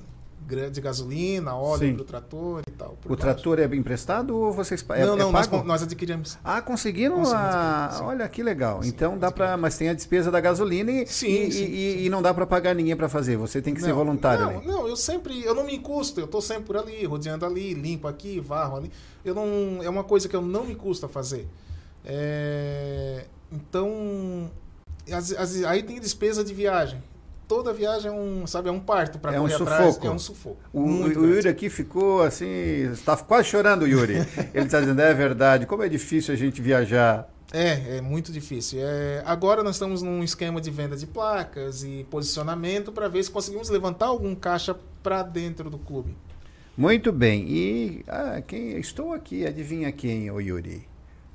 A mãe. Ah, e ela está dizendo o seguinte: do bolso dos pais. Ah, Ô Yuri, seja bem-vindo, viu? Você joga rugby? Sim. E aí, me fala um pouquinho o que, que é, o porquê, né? Você tem quantos anos? 18. 18. Como é que tu conheceu o rugby? Foi com uma amiga que infelizmente hoje já não tá mais no rugby. Ela me apresentou, convidou para ir no sábado, né? Umas duas, às duas horas. E eu, eu realmente eu pensei em não ir, porque eu nunca consegui me. Como é que eu vou dizer? Me adequar a qualquer esporte. Certo. Sempre fui um pouquinho acima do peso. Aí cheguei lá e realmente é, eu me identifiquei porque era, querendo ou não, precisava dos mais pesados, entre aspas, né? Aí nós estamos na linha de frente. Que coisa boa. Pelo menos uma vez os gordinhos são valorizados. Estamos aí na linha de frente do rugby, Yuri. É, no rugby, é os, os mais gordinhos sempre os são os gordinhos primeiros. que, que são colocados na fileira Sim. de frente. É. Aí eu comecei, primeiramente, como, é, como dava muito custo todo sábado, a- o pai e a mãe não quiseram muito, mas aí eu continuei indo e tá até hoje, né? Catarinense, campeonato assim. E tu tá há quanto tempo? Três anos. Três anos. E, e tu já teve algumas vitórias, já ganhou medalha, já. Como é que foi isso? Olha, a primeira medalha que foi, eu acho que no primeiro ano do Carvoeiros, né? Do M18, primeiro ano a gente conseguiu ficar em terceiro lugar. E. Ah, terceiro lugar, né? Mas em um ano de, de clube já pra nós, assim, foi uma conquista bem grande. Né? E depois teve o M16, que ficou em segundo, e o M14 foi invicto, tanto feminino quanto masculino. E também já teve vez que ali no Catarinense tem, eu não sei explicar na hora que a gente tá jogando que tem hora que a gente tá com uma bola, tá com a bola e vai pra frente, como nós somos os gordinhos, né? E como é que eu vou explicar? É, a gente sente tanta emoção que às vezes nem sente quando o cara bate ou algo do tipo e Certo. continua indo. Aham. Porque vive a história, tu tá ali porque tu ama aquilo que tu tá fazendo, né? Tu faz o esporte porque tu ama, tu gosta, tu te satisfaz fazendo aquilo, né? Que legal. E o que que mudou, Yuri? É, é, é, nessa, você disse que tinha alguma dificuldade pelo peso, que a gente é um pouquinho fofinho. A gente não é gordo, a gente é fofinho, né? Yuri? É, então tu tinha dificuldade em adaptar em alguns esportes, não dá para jogar bola, enfim. E aí tu chegou no rugby, no rugby. E a hora que o Yuri chegou lá, como é que ele foi aceito? E lá vem o gordinho, não, mas o gordinho, ele tem, nós temos que ter o gordinho, porque senão é no gordinho que a gente vai fazer a diferença. Olha, fui bem aceito, até porque já tinha outros gordinhos, né? Aí eu só precisei mesmo é fazer a amizade ali. E até onde eu lembro, a gente tinha sete pessoas, assim, Aham. de no início. Certo. E como, ah, Yuri, como está agora rodando aqui, a, a, a Sharon está nos colocando, que é o Carvoeiros Rugby Club. Esse é o atual, esse, né? esse. é o logo do Carvoeiro. Explica um pouquinho, um pouquinho ali, o, Aldo, o que, que é essa marca aí? Então, a, a pessoa que fez para mim foi com bastante carinho, até agradeço muito.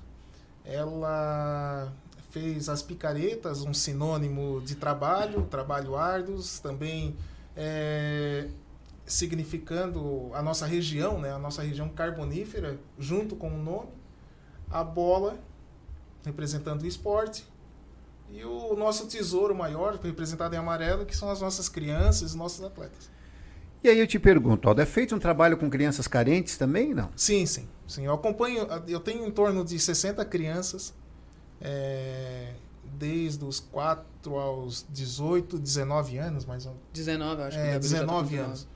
Eu conheço todas as famílias quando estão passando dificuldade, todas. E, todas e como é que é, e como é que é esse, esse como é que é esse, esse cadastramento dessas pessoas? Tu falou que, que tem criança de 4 anos? Quatro anos. É. Meu filho começou com 3 É, anos. Tá, mas e daí como é que é? As pessoas, quem, quem, quem passou lá pelo São Luís, viu vocês jogando eh, ali, fazendo esporte do rugby, ah, eu, eu quero me entender, como é que funciona isso? Como é que as pessoas chegam a vocês? É só, na verdade, o que, que acontece? Nós chegamos, o- as crianças, o pessoal chega, eu normalmente não estou passando treino, quem passa o treino é o, o Edmundo, é, a parte técnica, a parte física é o professor William, e tem a professora Nice, que pega a criançada menor, nós dividimos, dividimos todas as, todas o- as categorias, e com professores graduados. Graduados. Todos os professores Tá, e graduados. esses professores são remunerados? Como é que. Não, não. é Todos também voluntários. voluntário? Todos voluntários. Muito bem, Prefeitura, Fundação eh, Municipal de Esportes, que apoio ela dá para o rugby? Por enquanto nenhuma. A prefeitura ainda ajuda alguma coisa por outros setores. A, Certo. A Secretaria de Obras ajuda, a educação ajuda, mas o, o esporte, aonde era para estar, nós temos muito. E, e seria um, um- um- um- uma, uma, um- uma, uma ferramenta, um alavancador, um alavancador de, de, de projetos sociais nas comunidades carentes e que pudesse estar transformando vidas, né, Alto? Com certeza, com certeza. É, na verdade, o rugby ele trabalha muito forte, tanto dentro do treinamento de alto rendimento, vamos botar Nova Zelândia, Inglaterra, é, as grandes potências, Austrália, África do Sul, eles trabalham em cima de valores. Então, é o único esporte que trabalha diretamente os valores, mesmo eh, que são eh, disciplina, respeito, integridade, paixão e solidariedade. É o único esporte. Eu saí do vôlei com 33 anos. Eu trouxe o punhobol para Criciúma, Faustball, para representar o JASC em 2009. E eu ainda não vi um esporte, tanto que eu parei no rugby, eu me apaixonei pelo rugby, quando eu comecei a conhecer essa questão de, de, de, é, de trabalho de valores, o companheirismo, a forma como é que trabalhar da equipe, é, me fez segurar. E isso é o que tem faltado dentro das comunidades, dentro de algumas casas, e isso que eu tenho que eu cobro deles muito isso, né? Eu cobro dessas crianças muito isso. Ô Yuri, o que que, como é que é- era o Yuri antes do rugby e depois do rugby? O que que melhorou? O que que, o que que tu, pá, que legal, aquilo que era tão difícil para mim, eu consegui é, alcançar esse objetivo. Como é que, como é que foi? né? Houve alguma transformação do, do, do garoto Yuri? Olha, olhando daqui, eu, por causa do rugby, eu comecei a perder um pouco da, da vergonha, né? Tu encheu co- o olho d'água. Se emocionou, Yuri. Porque a gente olhando lá pra trás, a gente vê como a gente era e fica pensando quanto que mudou. Eu era muito tímido, eu era muito recluso. Aí eu comecei a ir no rugby, o pessoal começou a brincar e tal, e eu comecei a me soltar mais.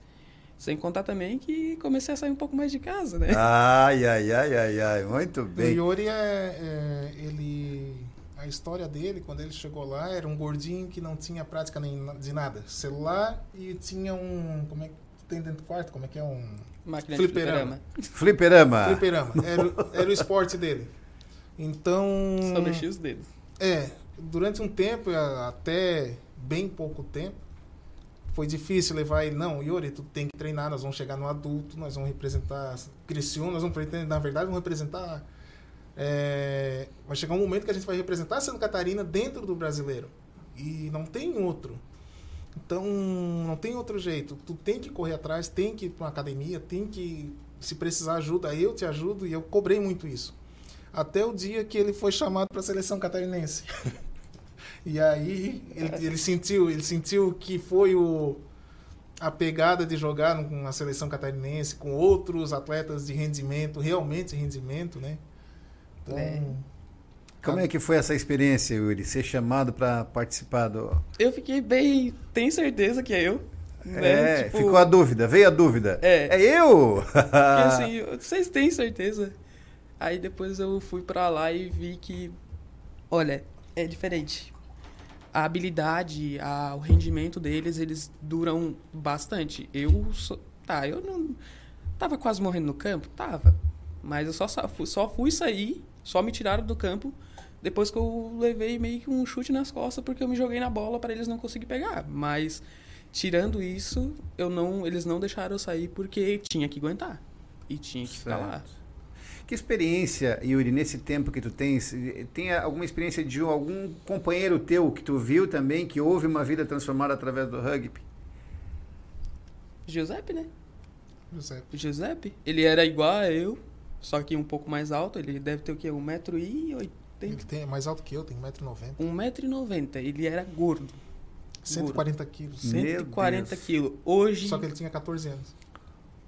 E hoje ele já foi para a seleção brasileira, Uhum. né? E hoje ele tá monstro. Ele tá com uns braços assim que eu Bah. E, e exige, eh, por exemplo, o Yuri, para tu tá eh, eh, participando do rugby, jogando, tem, qual é a, a- diariamente como é que é o, a- os exercícios que tu faz? Tem que estar, o que que tu faz para estar em forma? É, eu não sou muito exemplo disso, não. eu só, realmente, um tempo atrás eu só treinava, mas agora, né, uns dois, três dias atrás eu comecei a academia. É, É que- E é necessário, Aldo, academia? Exatamente. É, quem olha o jogo, quem olha, procura no YouTube, muito contato, muito é, cai, levanta, cai, levanta e ah, será que isso não machuca? Será que isso não dá lesão? E aí que vem a, a- a muita discriminação de pais quando levam as crianças lá. Não, vai machucar meu filho. Mas um grande amigo meu, professor Isaías, fez um estudo de comparativo do futebol com o rugby. O que, que ele atestou? É que o rugby ele tem lesões sim, mas de menor gravidade.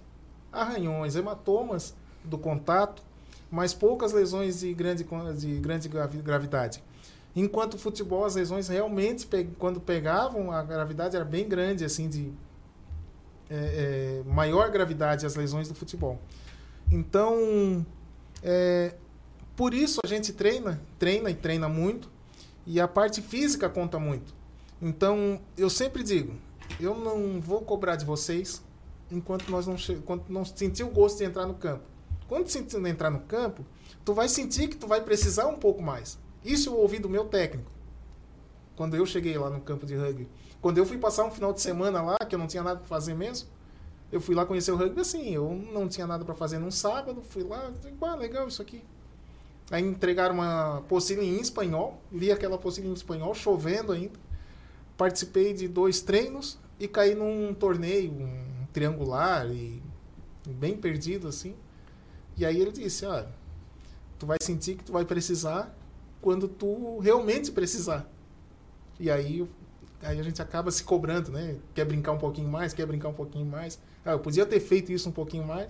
É onde a gente vê esses monstros na, na televisão, que os caras são grandes. Certo. E vê porque exatamente por isso, porque eles treinam 8, 9 horas por dia, era o que Giuseppe treinava em São Paulo. É... 8, 9 horas por dia. de treinamento. É. Ô, ô, Yuri, e a alimentação? Tu é bom de garfo? É. Dele macarrão? Não. Não macarrão? Não. Mas é bom de garfo? É, bom de garfo. É. Come em bastante quantidade. O Yuri tem uma história engraçada, ele... Não, não, não. A primeira, Não, não, a primeira viagem que nós fizemos ô, Aldo, não, é sério. para Florianópolis. Era um camp que a gente diz, é um, Certo. o camp é um é uma seletiva. É. E aí na hora do almoço, saímos todos, fomos pro almoço, buffet livre tava lá. Ô, rapaz. Mas eu Chegou servi, o Yuri. Fui de novo, chegou o Yuri, serviu. E daqui a pouco ele veio. Que comer duas coxinhas. Por que, Yuri? Porque eu não sabia o que que era buffet livre. ai, ai, Pegou um ai. pratinho só. É, muito bem, esse é o Yuri. Esse é o Yuri. Mas agora tu já sabe que é buffet livre, né? É, só, agora que é um, aprendeu. só que é um perigo a hora que chega nesse buffet livre, né? Até fale. Ah, muito bem, você querido ouvinte, muito obrigado pelo seu carinho, pela sua audiência. Acabamos aí, acabou o nosso programa, né? Ô Aldo, muito obrigado, viu, querido, Muito por- obrigado. pela tua disponibilidade, né? Conte sempre com o nosso programa.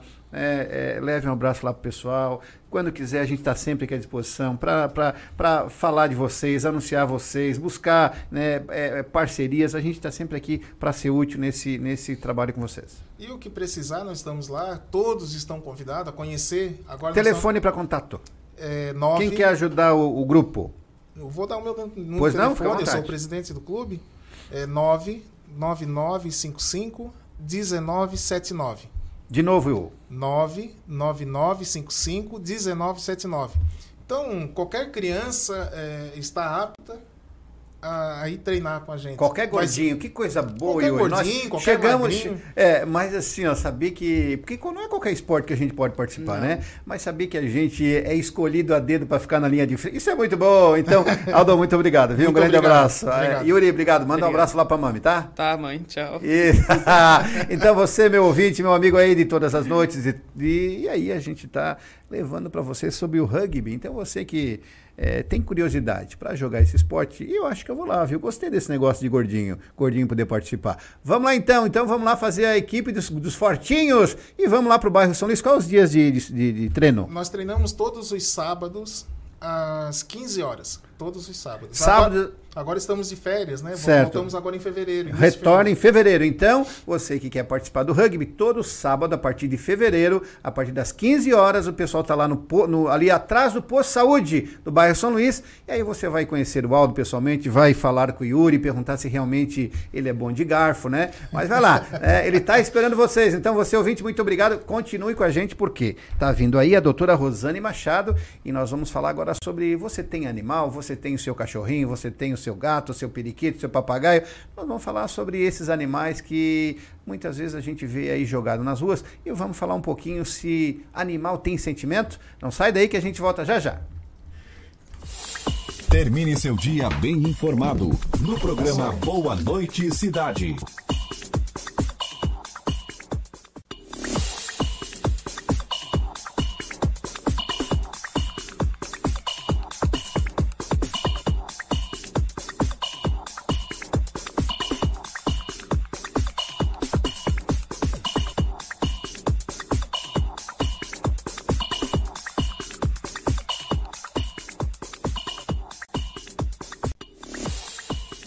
Seu dia bem informado no programa Boa Noite Cidade.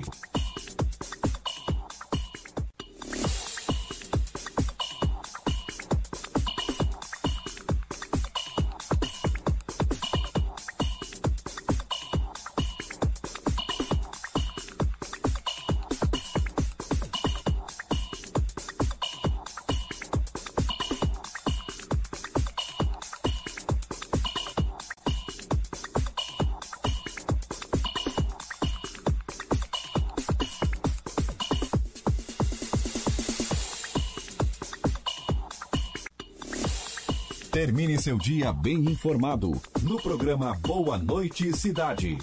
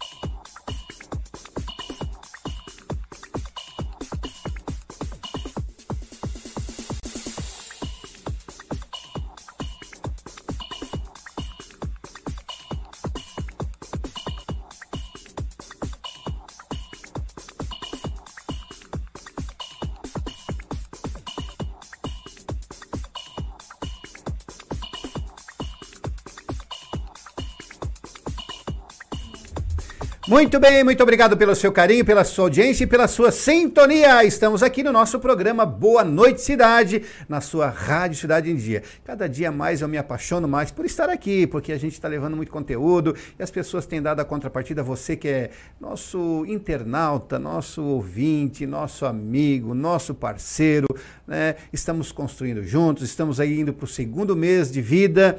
A Rádio Cidade em Dia, dia 25 de janeiro, completa aí dois meses de vida. E primeiro, claro, nós temos que agradecer a Deus por estarmos aqui vivos, com saúde e com muita energia. E você dando a contrapartida, participando conosco, curtindo, compartilhando, comentando. E você tem que fazer isso mesmo. É isso que a gente pede, né? Se você está gostando do programa, Márcio, tá legal, o programa está trazendo pautas muito importantes. De vez em quando eu mexo na TV, dona Sharon, mas a culpa não é minha, é da cadeira. Muito bem, então você que está ligadinho aqui, muito obrigado, continue conosco, porque agora nós vamos falar. Você tem animal em casa? Você tem um cachorro? Você tem um gato? Você tem algum bichinho de estimação? Então, a gente trouxe aí ela que mexe com os animais, famosa na cidade, já foi na Câmara de Vereador, já foi homenageada, e ela xinga quem é judia dos animais, ela briga e ela leva para casa. E eu não sei o que tanto lugar tem, né, que cabe tanto bicho dentro da casa da doutora Rosane. Boa noite, doutora Rosane, seja muito bem-vinda ao nosso programa. Boa noite, obrigada, Rosane, tá, meu amor? Rosane, eu disse o quê? Doutora? Não, mas não é doutora? Na audiência com outro advogado diante do juiz, sim, eu sou a Rosane. Sabes que eu pensei em convidá-la à produção para o quadro Entre Mulheres também. A Rosane tem uma experiência muito legal e temos aqui, eh, antes de você falar, e aí a Lu já vai te convidar. Toda quarta-feira nós temos mulheres maravilhosas, é só mulher, elas que mandam no pedaço, né? É, Quinta-feira, e vamos lá, vamos trazer a Rosane. Não é doutora, então é a Rosane, né? Obrigada. É, Rosane, me fala um pouquinho quem é a Rosane, o meu telespectador que está em casa, porque aqui você está numa rádio TV. Aham. Então você está aí nos nossas plataformas digitais, em todos os canais, né? E no mundo inteiro. E as pessoas que estão ligando agora, que não acompanhou o programa desde o início, estão vendo a, a Rosane. Quem é a Rosane? Primeiro eu quero agradecer o convite, muito obrigada, fiquei muito feliz de ter vindo aqui hoje, tá? E, bom, eu sou. A- eu sou taxada de a louca dos animais, né? certo. Eu fico lá sentada na Praça do Congresso, encontro. Antigamente eu ficava mais porque tinham mais cachorrinhos lá, tá? Agora já está mais vazio e tal, mas a Rosane tem 54 anos, daqui a pouco eu estou na fila do idoso. tá? É, sou professora, sou advogada, sou pedagoga, mãe de quatro vira-latas, tá? E é, o que mais que eu vou falar? Campeã de polidense na minha categoria, 50 anos Olha mais. só, que chique. tá? Tem que praticar esporte, né? Muito bem. E que mais que eu vou te dizer? Eu escrevo, já tive programa aqui Pois na é, Monte Carlo. A senhora já esteve na Monte Carlo? Programetes, não Olha sei por que que me tiraram. É, mas, é, a Sharon, eu acho, foi a Sharon, eu acho Eu que foi foi a Sharon. A Sharon foi. fez um abaixo assinado para tirar, tirar a senhora É, daqui. isso. Mas eu, é, eu faço isso, eu escrevo, eu advogo, eu luto pelos animais. Inclusive, hoje eu quero aqui de primeira mão falar no teu programa que eu oficializei de direito a pipa. Que a pipa ela existia de fato. E, opa, a, a pipa existia de fato e agora ela existe de direito. Muito bem. A senhora também, antes da gente começar a falar nesse assunto que a senhora é apaixonada, eh, a senhora teve programa no canal 19 também? Sim, tive Ela é- primeiro no 20, Coisas de Mulherzinha. Pois é. Que tem esse título em função de um livro que eu escrevi, de uma coluna que eu faço no, eh, no Volta Grande, no Sem Censura, e na revista W3 e na Folha Metropolitana Certo, também, aham. lá de São Francisco do Sul. Certo. A senhora é gaúcha, pelo Sou, sotaque. sou gaúcha de Uruguaiana. É, Uruguaiana. Estou há 12 anos aqui em 12 Criciúma. anos. E por que Criciúma? Porque o meu irmão mora aqui, meu pai teve um problema de saúde, aí a gente morava no Rio de Janeiro, ficamos 20 anos lá. E aí, com esse problema de saúde que meu pai teve, meu irmão quis que ele viesse para cá para se tratar, que aqui é uma cidade menor, todo mundo se conhece, fica mais fácil. Aí eles passaram 40 dias aqui. Quando voltaram para o Rio de Janeiro, a vontade de vir para o interior, para uma cidade mais tranquila, era grande. Então, eu terminei um casamento lá, quer dizer, terminaram comigo. E aí não tinha mais vínculo nenhum com o Rio de. Janeiro, apesar das Ficou pessoas... livre? Fiquei, apesar das pessoas mar- maravilhosas que eu deixei lá. Aí viemos para cá. A gente tinha a opção Porto Alegre ou Criciúma, que em Porto Alegre eu tenho muitos parentes, muitos amigos e um irmão que mora lá também. Aí optamos por Criciúma. E não me arrependi. Essa cidade é. Não tem como Criciúma, né? É Criciúma, maravilhosa. todo mundo se conhece. É. Tá? É, e é bacana porque eu vou para o trabalho, eu vou para qualquer lugar. Tu vai assim, ó, oi, oi, eu não posso dizer eu vou chegar a tal hora, porque eu vou encontrar o fulano, Beltrano, Ciclano, é muito legal. E como é que foi essa experiência da- desse programa que a senhora tinha no- no- na, na- na TV? Coisas de mulherzinha. Como é que era isso? Coisa de Mulherzinha começou na TV Litoral Sul. Sim. A convite do Santos Canal de 20. Matia. É. E aí, no Canal 20, foi assim, um certo dia ele pediu para mim assim, ah, tem um projeto para o programa? Eu, como assim programa? Que eu te juro, eu não tinha pretensões. Aí, sei que eu criei o tal de projeto e fiz, e era um programa de entrevistas. Eu só não filmava, porque eu arranjava pessoas para entrevistar, me virava com roupa, bijuteria. Aí, nessa época, eu conheci muita gente.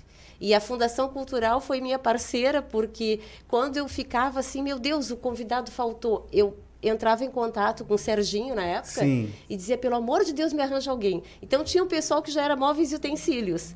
E falava sobre tudo um pouco, né? Falava a respeito de sorte, falava a respeito de morte. Inclusive, eu gravei uma vez dentro de um caixão numa funerária. Tem ainda no YouTube, se colocar lá coisas de mulherzinha, vai Sim, encontrar os sim, programas. sim. É, A senhora, mas era, era a senhora que fazia as pautas? Sim, eu fazia tudo. Para de me chamar de senhora, já estou me sentindo velha. e Tá ele, bom, Rosane, aqui nós estamos, você, meu ouvinte, que está aí em casa, aqui juntinho comigo, e você não tem noção que energia boa tem essa mulher, viu? Uma obrigada. pessoa muito querida. E eu fiquei feliz, porque a hora onde que a, a produtora disse que ia convidar você para vir aqui, e aí tu já mobilizou o Facebook, já botou, Já, já, tipo, essa botou. mulher das boas, essa que a gente precisa aqui na rádio. Aí, meus Ale, peludos, ó. Muito bem. O Caco, a Cacau, aqui o Blue e o Chico. Tudo de rua. Na Animais de Rua. É... Ô, Rosane, como é que surgiu esse amor pelos animais? Isso faz tempo? Isso foi de repente? Desde isso foi criança. construindo? Hum. Desde criança eu gostava e meus pais nunca deixaram eu ter. Nunca. Nunca, nunca, nunca. Aí, depois de velha, eu estava um dia vendo no Facebook uns cachorrinhos e falei com meu pai. Que meu pai está começando a ter um probleminha de cabecinha e tal. E o pai, olha só, esse cachorrinho conversando, esse senhor conversando com um cachorrinho. Vamos adotar um cachorrinho, pai? Vamos. Era dezembro, há quatro anos. Conversei com a Lourdes da SOS Vira-Lata. Eu disse, eu quero um cachorrinho. Fiquei naquela, eu quero uma cachorrinha preta. E ela, ah, vai ter feirinha no mercado, não sei o que. Lá fui eu. Encontrei uma coisinha que não tinha 4 quilos, de macacãozinho branco, pretinha. Eu disse, escuta, por que, que ela tá de macacão? Ah, porque foi castrada. Peguei no colo, me lambeu o queixo. E eu disse, meu Deus, é ela. Entreguei para minha mãe, minha mãe começou a chorar. É ela, é ela, é ela. Tava com uma amiga junto. Aí, inclusive, ela tem o nome da minha amiga, Ana Cláudia, que virou a madrinha da Cacau. Levamos para casa, foi amor à primeira vista e ela já está agora com 23 quilos, 4 anos, toma conta da casa. Depois passaram alguns meses, eu fui comprar vitamina para ela numa pet e tinha um cachorrinho lá que tinham resgatado e estava lá abandonado. Era pelo osso e medo. E me apaixonei também, peguei, levei para casa. Minha mãe, um pesadelo, o pesadelo dorme com ela de conchinha, é a paixão da vida dela. Aí depois veio o Chico, Tá, Rosane, mas mora em apartamento? mora em apartamento. E a coragem? Eles se dão super bem.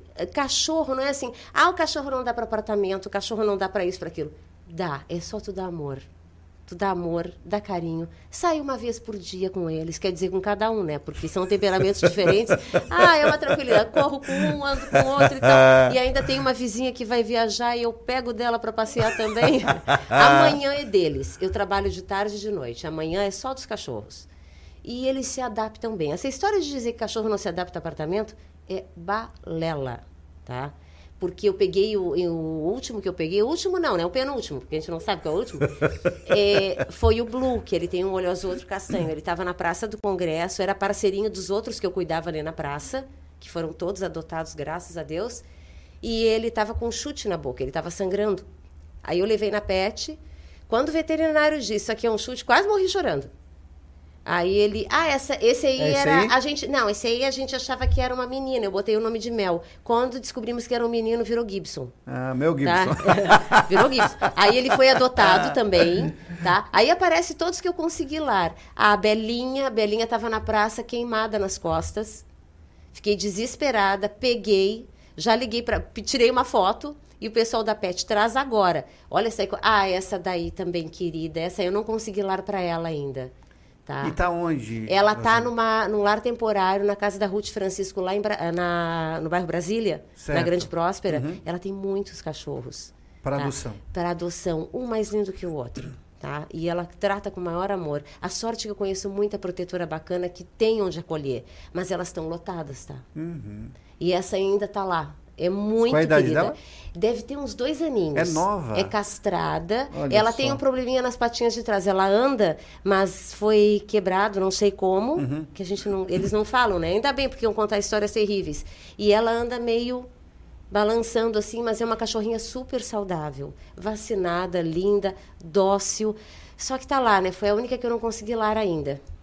Ô, Rosane, é, esse. Tu sabes que eu tenho duas poodle, né? Uma tem, Dizem é, que são super A inteligentes. mãe né? tem 14 e a filha tem 12. São Oh, a mãe e Deus. filhas. Mãe e filha. E tu sabes que quando eu. eh, Eu achava o fim da picada quando eu via alguém com um cachorro no colo, né? Dando carinho para cachorro, dando comida para cachorro, be- eh, beijando o cachorro, né? E eu achava aquilo ali nada a ver. Né? Só que um dia inventaram de levar o Puff, né? Um pretinho, um, é, o poodle, um poodle preto Puff. E aí foi amor à primeira vista. A gente nunca mais. Depois a gente, o Puff morreu e aí veio as filhas do Puff, que é a Mel e a Laila hoje. E hoje elas estão a, a Laila e a Mel que estão em casa hoje. E aí eu comecei a ver, meu Deus, isso cachorro tem sentimento? Claro que tem. Eles têm, principalmente esse que a gente pega na rua, gratidão. É impressionante. Eu acho um barato adotar cachorrinho filhote.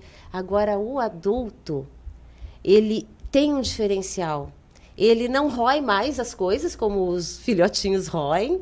Ele é mais calmo e ele é grato. Esse último que eu peguei, ou penúltimo, não sei, o Blue, ele. que tem um olho azul, né? Outro castanho. O Blue, ele. Eu saio de casa, ele chora. Ele quer dormir comigo. E na rua ele mordia todo mundo, era agressivo, tá? Mas é a coisa mais querida. E o Chico, o outro que era fujão, encontrei quatro vezes. Fugia de lar temporário, permanente, eu cruzava com o cachorro. Me apaixonei. Tinha que ser meu. E o Chico também, adulto, foi lá para casa, a gente não sabe. O Chico é aquele ali da direita, ali em cima, todo cabeludinho. Certo. Agora eu andei dando uma tosada. A gente está chamando ele de João Pequeno, de meio quilo, porque ficou meio Aham. cachorro. E ele é a coisa mais querida também, adulto. Eles são gratos, eles te olham de um jeito. É um olhar quase humano. É, ô Rosane, me diga uma coisa. É, e aí, eu acho que é, os cachorros agem dessa forma, o animal age dessa forma. Tu tá para sair, eles ficam em casa, Uhum. né? Mas tu volta daqui cinco minutos e eles fazem aquele alvoroço todo. Tu sai, beleza? A hora que tu volta daqui, eles fazem o mesmo. Por que que isso acontece? Dizem que os animais, que os cachorros, eles têm uma mentalidade assim que se equipara a uma criança de dois anos. Eles não têm noção temporal. Se tu sai 5, 10 minutos, é a mesma coisa que sair 20 anos. Eles sentem a tua falta. Eles querem que tu esteja ali, porque eles fa tu faz parte da matilha. E tu é sinônimo de quê? De segurança para eles. É tu que alimenta, é tu que dá carinho. E mesmo que meus pais moram comigo, ou eu moro com eles, tanto faz. Mas a minha mãe dá o maior carinho, ela é a avó deles. Mas ela diz, Rosane, quando tu vai chegar, os quatro ficam olhando para a porta. Eles já sabem o meu horário. É verdade. É impressionante. E eles choram e gritam. Então agora o Blue, ele é é o pior de todos, porque ele, meu Deus do céu, até lá no prédio andaram reclamando, disse, eu não posso fazer nada, É. porque eles celebram quando a gente chega, Claro, né? é verdade. Aí fizeram uma reunião de condomínio, até Hum. disse, ah, porque eles lá, eu disse, não, eu estou procurando uma escola de idiomas para ver se eles aprendem a miar, né?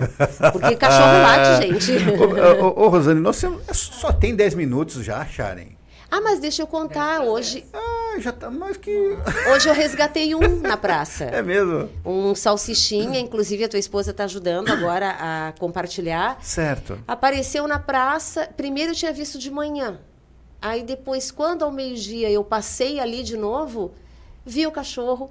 Ah, já vou pegando no colo, não tô nem aí se tá fedido, se tá com sarna, isso e aquilo. Aí liguei para Top Dog e pedi pelo amor de Deus, porque eles são bem parceiros, foram lá, buscaram o cachorro. Só que eu fiquei duas horas segurando o cachorro, que era horário de almoço. Ou seja, fiz um crossfit. e o cachorrinho tá lá agora para adoção, inclusive, são super parceiros. Dia 29 de março vai ter o lançamento oficial da Pipa na Ana Terra Café. Vão fazer um café bem bacana, com apresentação de, ó, minha filha, quem tem conhecidos tem tudo. e aí vai ter apresentação de polidense, vai ter bastante coisa bem E, bacana. e com a presença de cachorro também. Não, Ah, por não enquanto não, pode. não. por enquanto não, Não porque a gente, local. a gente até a, a dona da Ana Terra falou assim: "Ah, vamos fazer uma feirinha ou não? Calma aí. Vamos primeiro fazer um evento para apresentar a pipa de vez. Certo. Né? Protetores Independentes da Praça, uma organização social que, qual é a filosofia? Manter saudável um cão em situação de rua na rua, onde ele é visto. Tá. Até o Valmir estava comentando que eu mantinha uns na praça, eram quatro. E eles não mordiam ninguém, não faziam nada. Claro, aquela coisa de cruzou um cachorro diferente, sim, late e tal.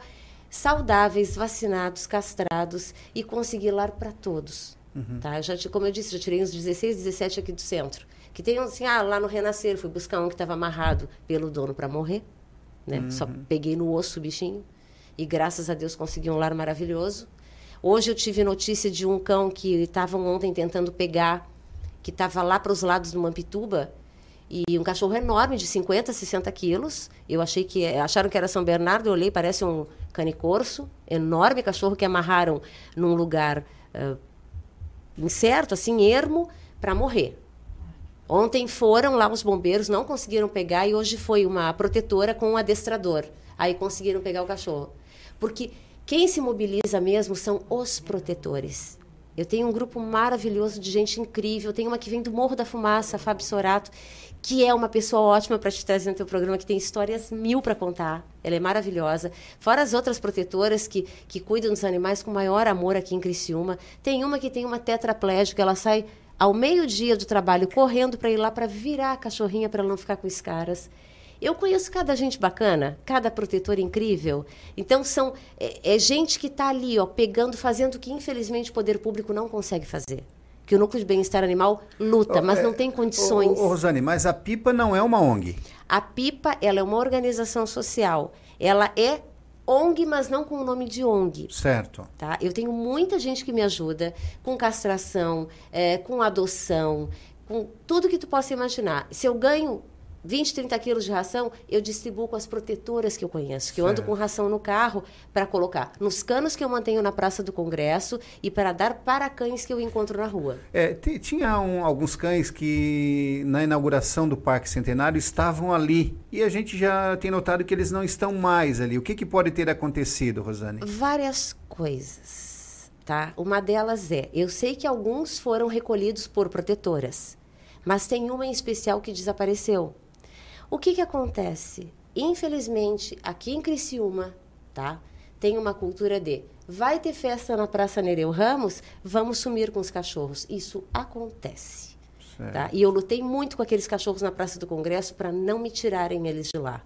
Certa vez sumiram, eu fui até o Ministério Público, abri a boca, porque eu não devo nada a ninguém, eu só Certo. devo aos cachorros. Claro. E consegui os cachorros Olha só. milagrosamente de volta. Apareceu. Então, é. Então tem uma cultura, infelizmente, tá? De o problema existe, ah, vamos matar cachorro. Existe isto na cidade, sim.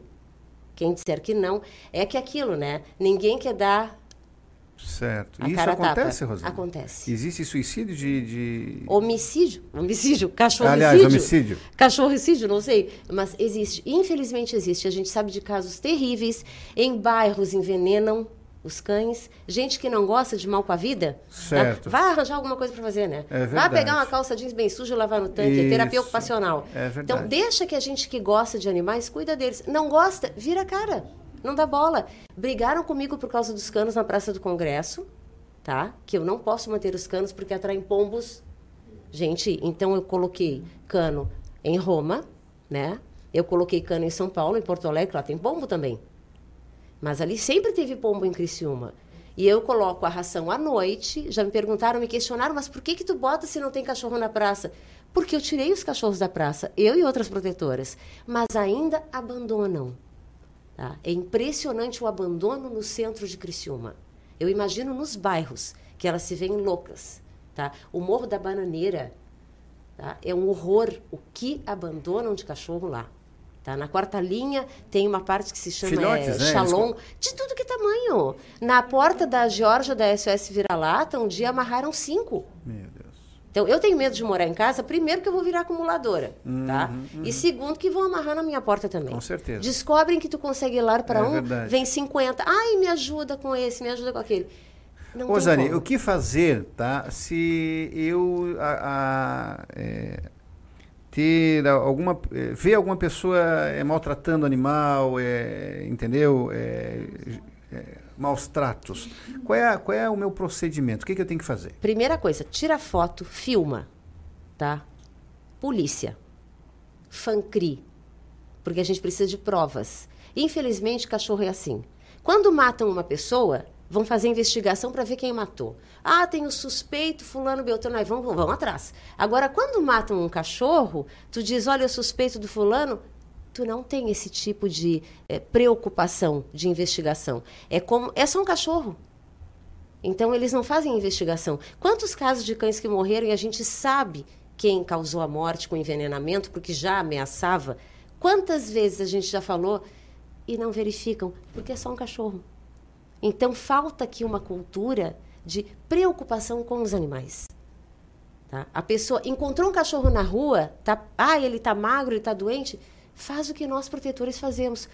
Pega o cachorro, leva numa pet, depois banca a despesa, faz vaquinha, arranja Esse um é o lar. grande problema, porque a pessoa, não, eu não vou me comprometer, porque se eu pegar, eu vou, eu vou, eu vou ficar responsável, né? então, Sim, muitas mas vezes então- não faz nada. Aí, pelo menos, então, tira a foto, compartilha o local correto onde está aquela criaturinha. Se encontrou no meio da rua, bota na calçada, bota água, bota ração, tira a foto. Olha, a gente tem um cachorro aqui em tal lugar. Tá? Pelo menos isso. Se tu não quer acolher, se tu não quer recolher, identifique onde está. Tente tirar esse cachorro de uma zona de risco. Avise. Bote na rede social. Existe para isso também. E a gente consegue muito resgate. As protetoras estão socadas de cães e cheias de dívidas. Eu sou uma, tá? Estou com dívida. Então, eu criei a Pipa também pelo seguinte, para ter um CNPJ e uma conta que eu possa mostrar. Ótimo. Gente, eu estou gastando com isso. Tem muita gente que me ajuda. Só que, para fazer uma coisa séria, correta e clara, eu tenho que ter algo registrado. Certo. Tá? E poder fazer mais e mais e mais. Hoje eu consegui resgatar esse cachorrinho, eu consegui levar esse cachorrinho graças a essa pet, tá? Ele tá lá. Vão me cobrar uma diária ínfima até eu conseguir um lar para ele. Mas isso é raro, porque as pets têm suas dívidas, têm suas despesas. A gente tem que entender isso também. Só que quando é cachorro resgatado, cachorro de rua, a gente tem que tolerar um pouquinho e vamos dar uma enxugada e vamos ajudar os protetores também. Tem muita protetora que se soca de cachorro, bota em banheiro, bota em lugares assim que tu nem imagina para poder acolher. Mas na hora de tratar mesmo como a gente precisa, as pets têm que ser parceiras. Uma pet parceira vai ter uma clientela tremenda. É aquilo, ó, um paga pelo que o outro não pôde Muito pagar. bem, é verdade. Bom, nós estamos aqui no nosso programa Boa Noite Cidade e passou muito rápido. Eu pensei, Passou muito mas a rápido. Sharon, eu acho que eu, eu desconfio que a Sharon fez o, o abaixo assinado para te Sim, tirar. sim, Esse programa de meia hora, ela já cortou 15 minutos. Eu acredito que não pode, vou, foi muito rápido. Rosane, muito obrigado. E eu quero Ai, te eu- trazer mais vezes. Tô à né? disposição. O, o- o- seu telefone vai ser tocado mais vezes para vir aqui Não no nosso programa. problema, muito obrigado, viu? Muito obrigado pela sua Eu presença. Parabéns, né? Que Deus possa te abençoar muito e com muita Amém. coragem, né? E que possa mandar grana também para sustentar essa, essa garotada aí. É, ajudar as protetoras que elas precisam. Muito obrigada pelo convite, viu? Adorei. Muito bem, então você, querido ouvinte, muito obrigado pelo seu carinho, pela sua audiência, pela sua sintonia. Falamos aqui, ela não quer que chame de doutora, né? Mas é a Rosane Machado de Andrade. Ela é, é presidente da PIPA, Protetores Independentes da Praça. E você, é, telefone para contato, Rosane? 988-285150. Coloca lá Rosane Machado de Andrade no Face, joga no Google que vocês me encontram. Muito bem, a. Rosane não é difícil de encontrar. Vai lá, É, vamos ajudar um pouquinho. Você, cada um fazendo a sua parte, com certeza a gente vai fazer um mundo melhor e essa cachorrada vai ter um, um pouquinho de qualidade de vida que eles merecem. Eles têm sentimento sim, porque você talvez não deu essa oportunidade para ele, mas deixa, é, sabe?